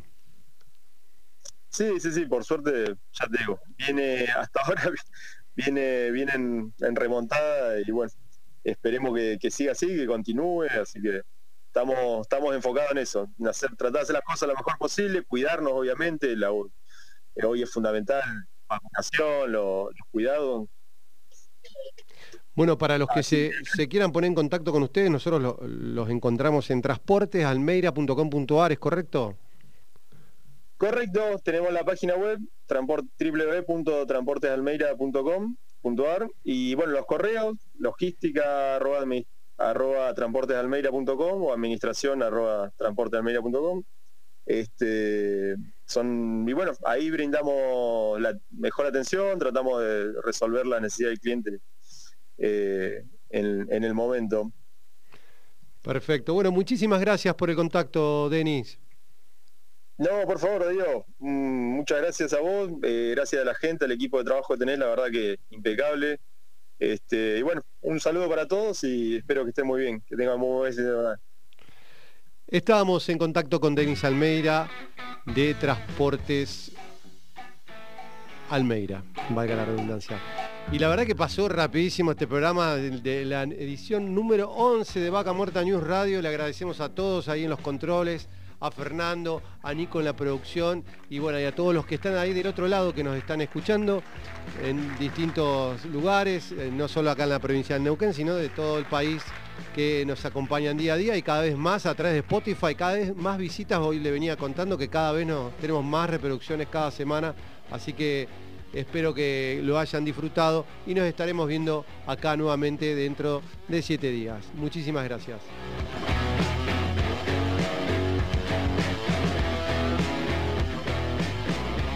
Vaca Muerta News Radio.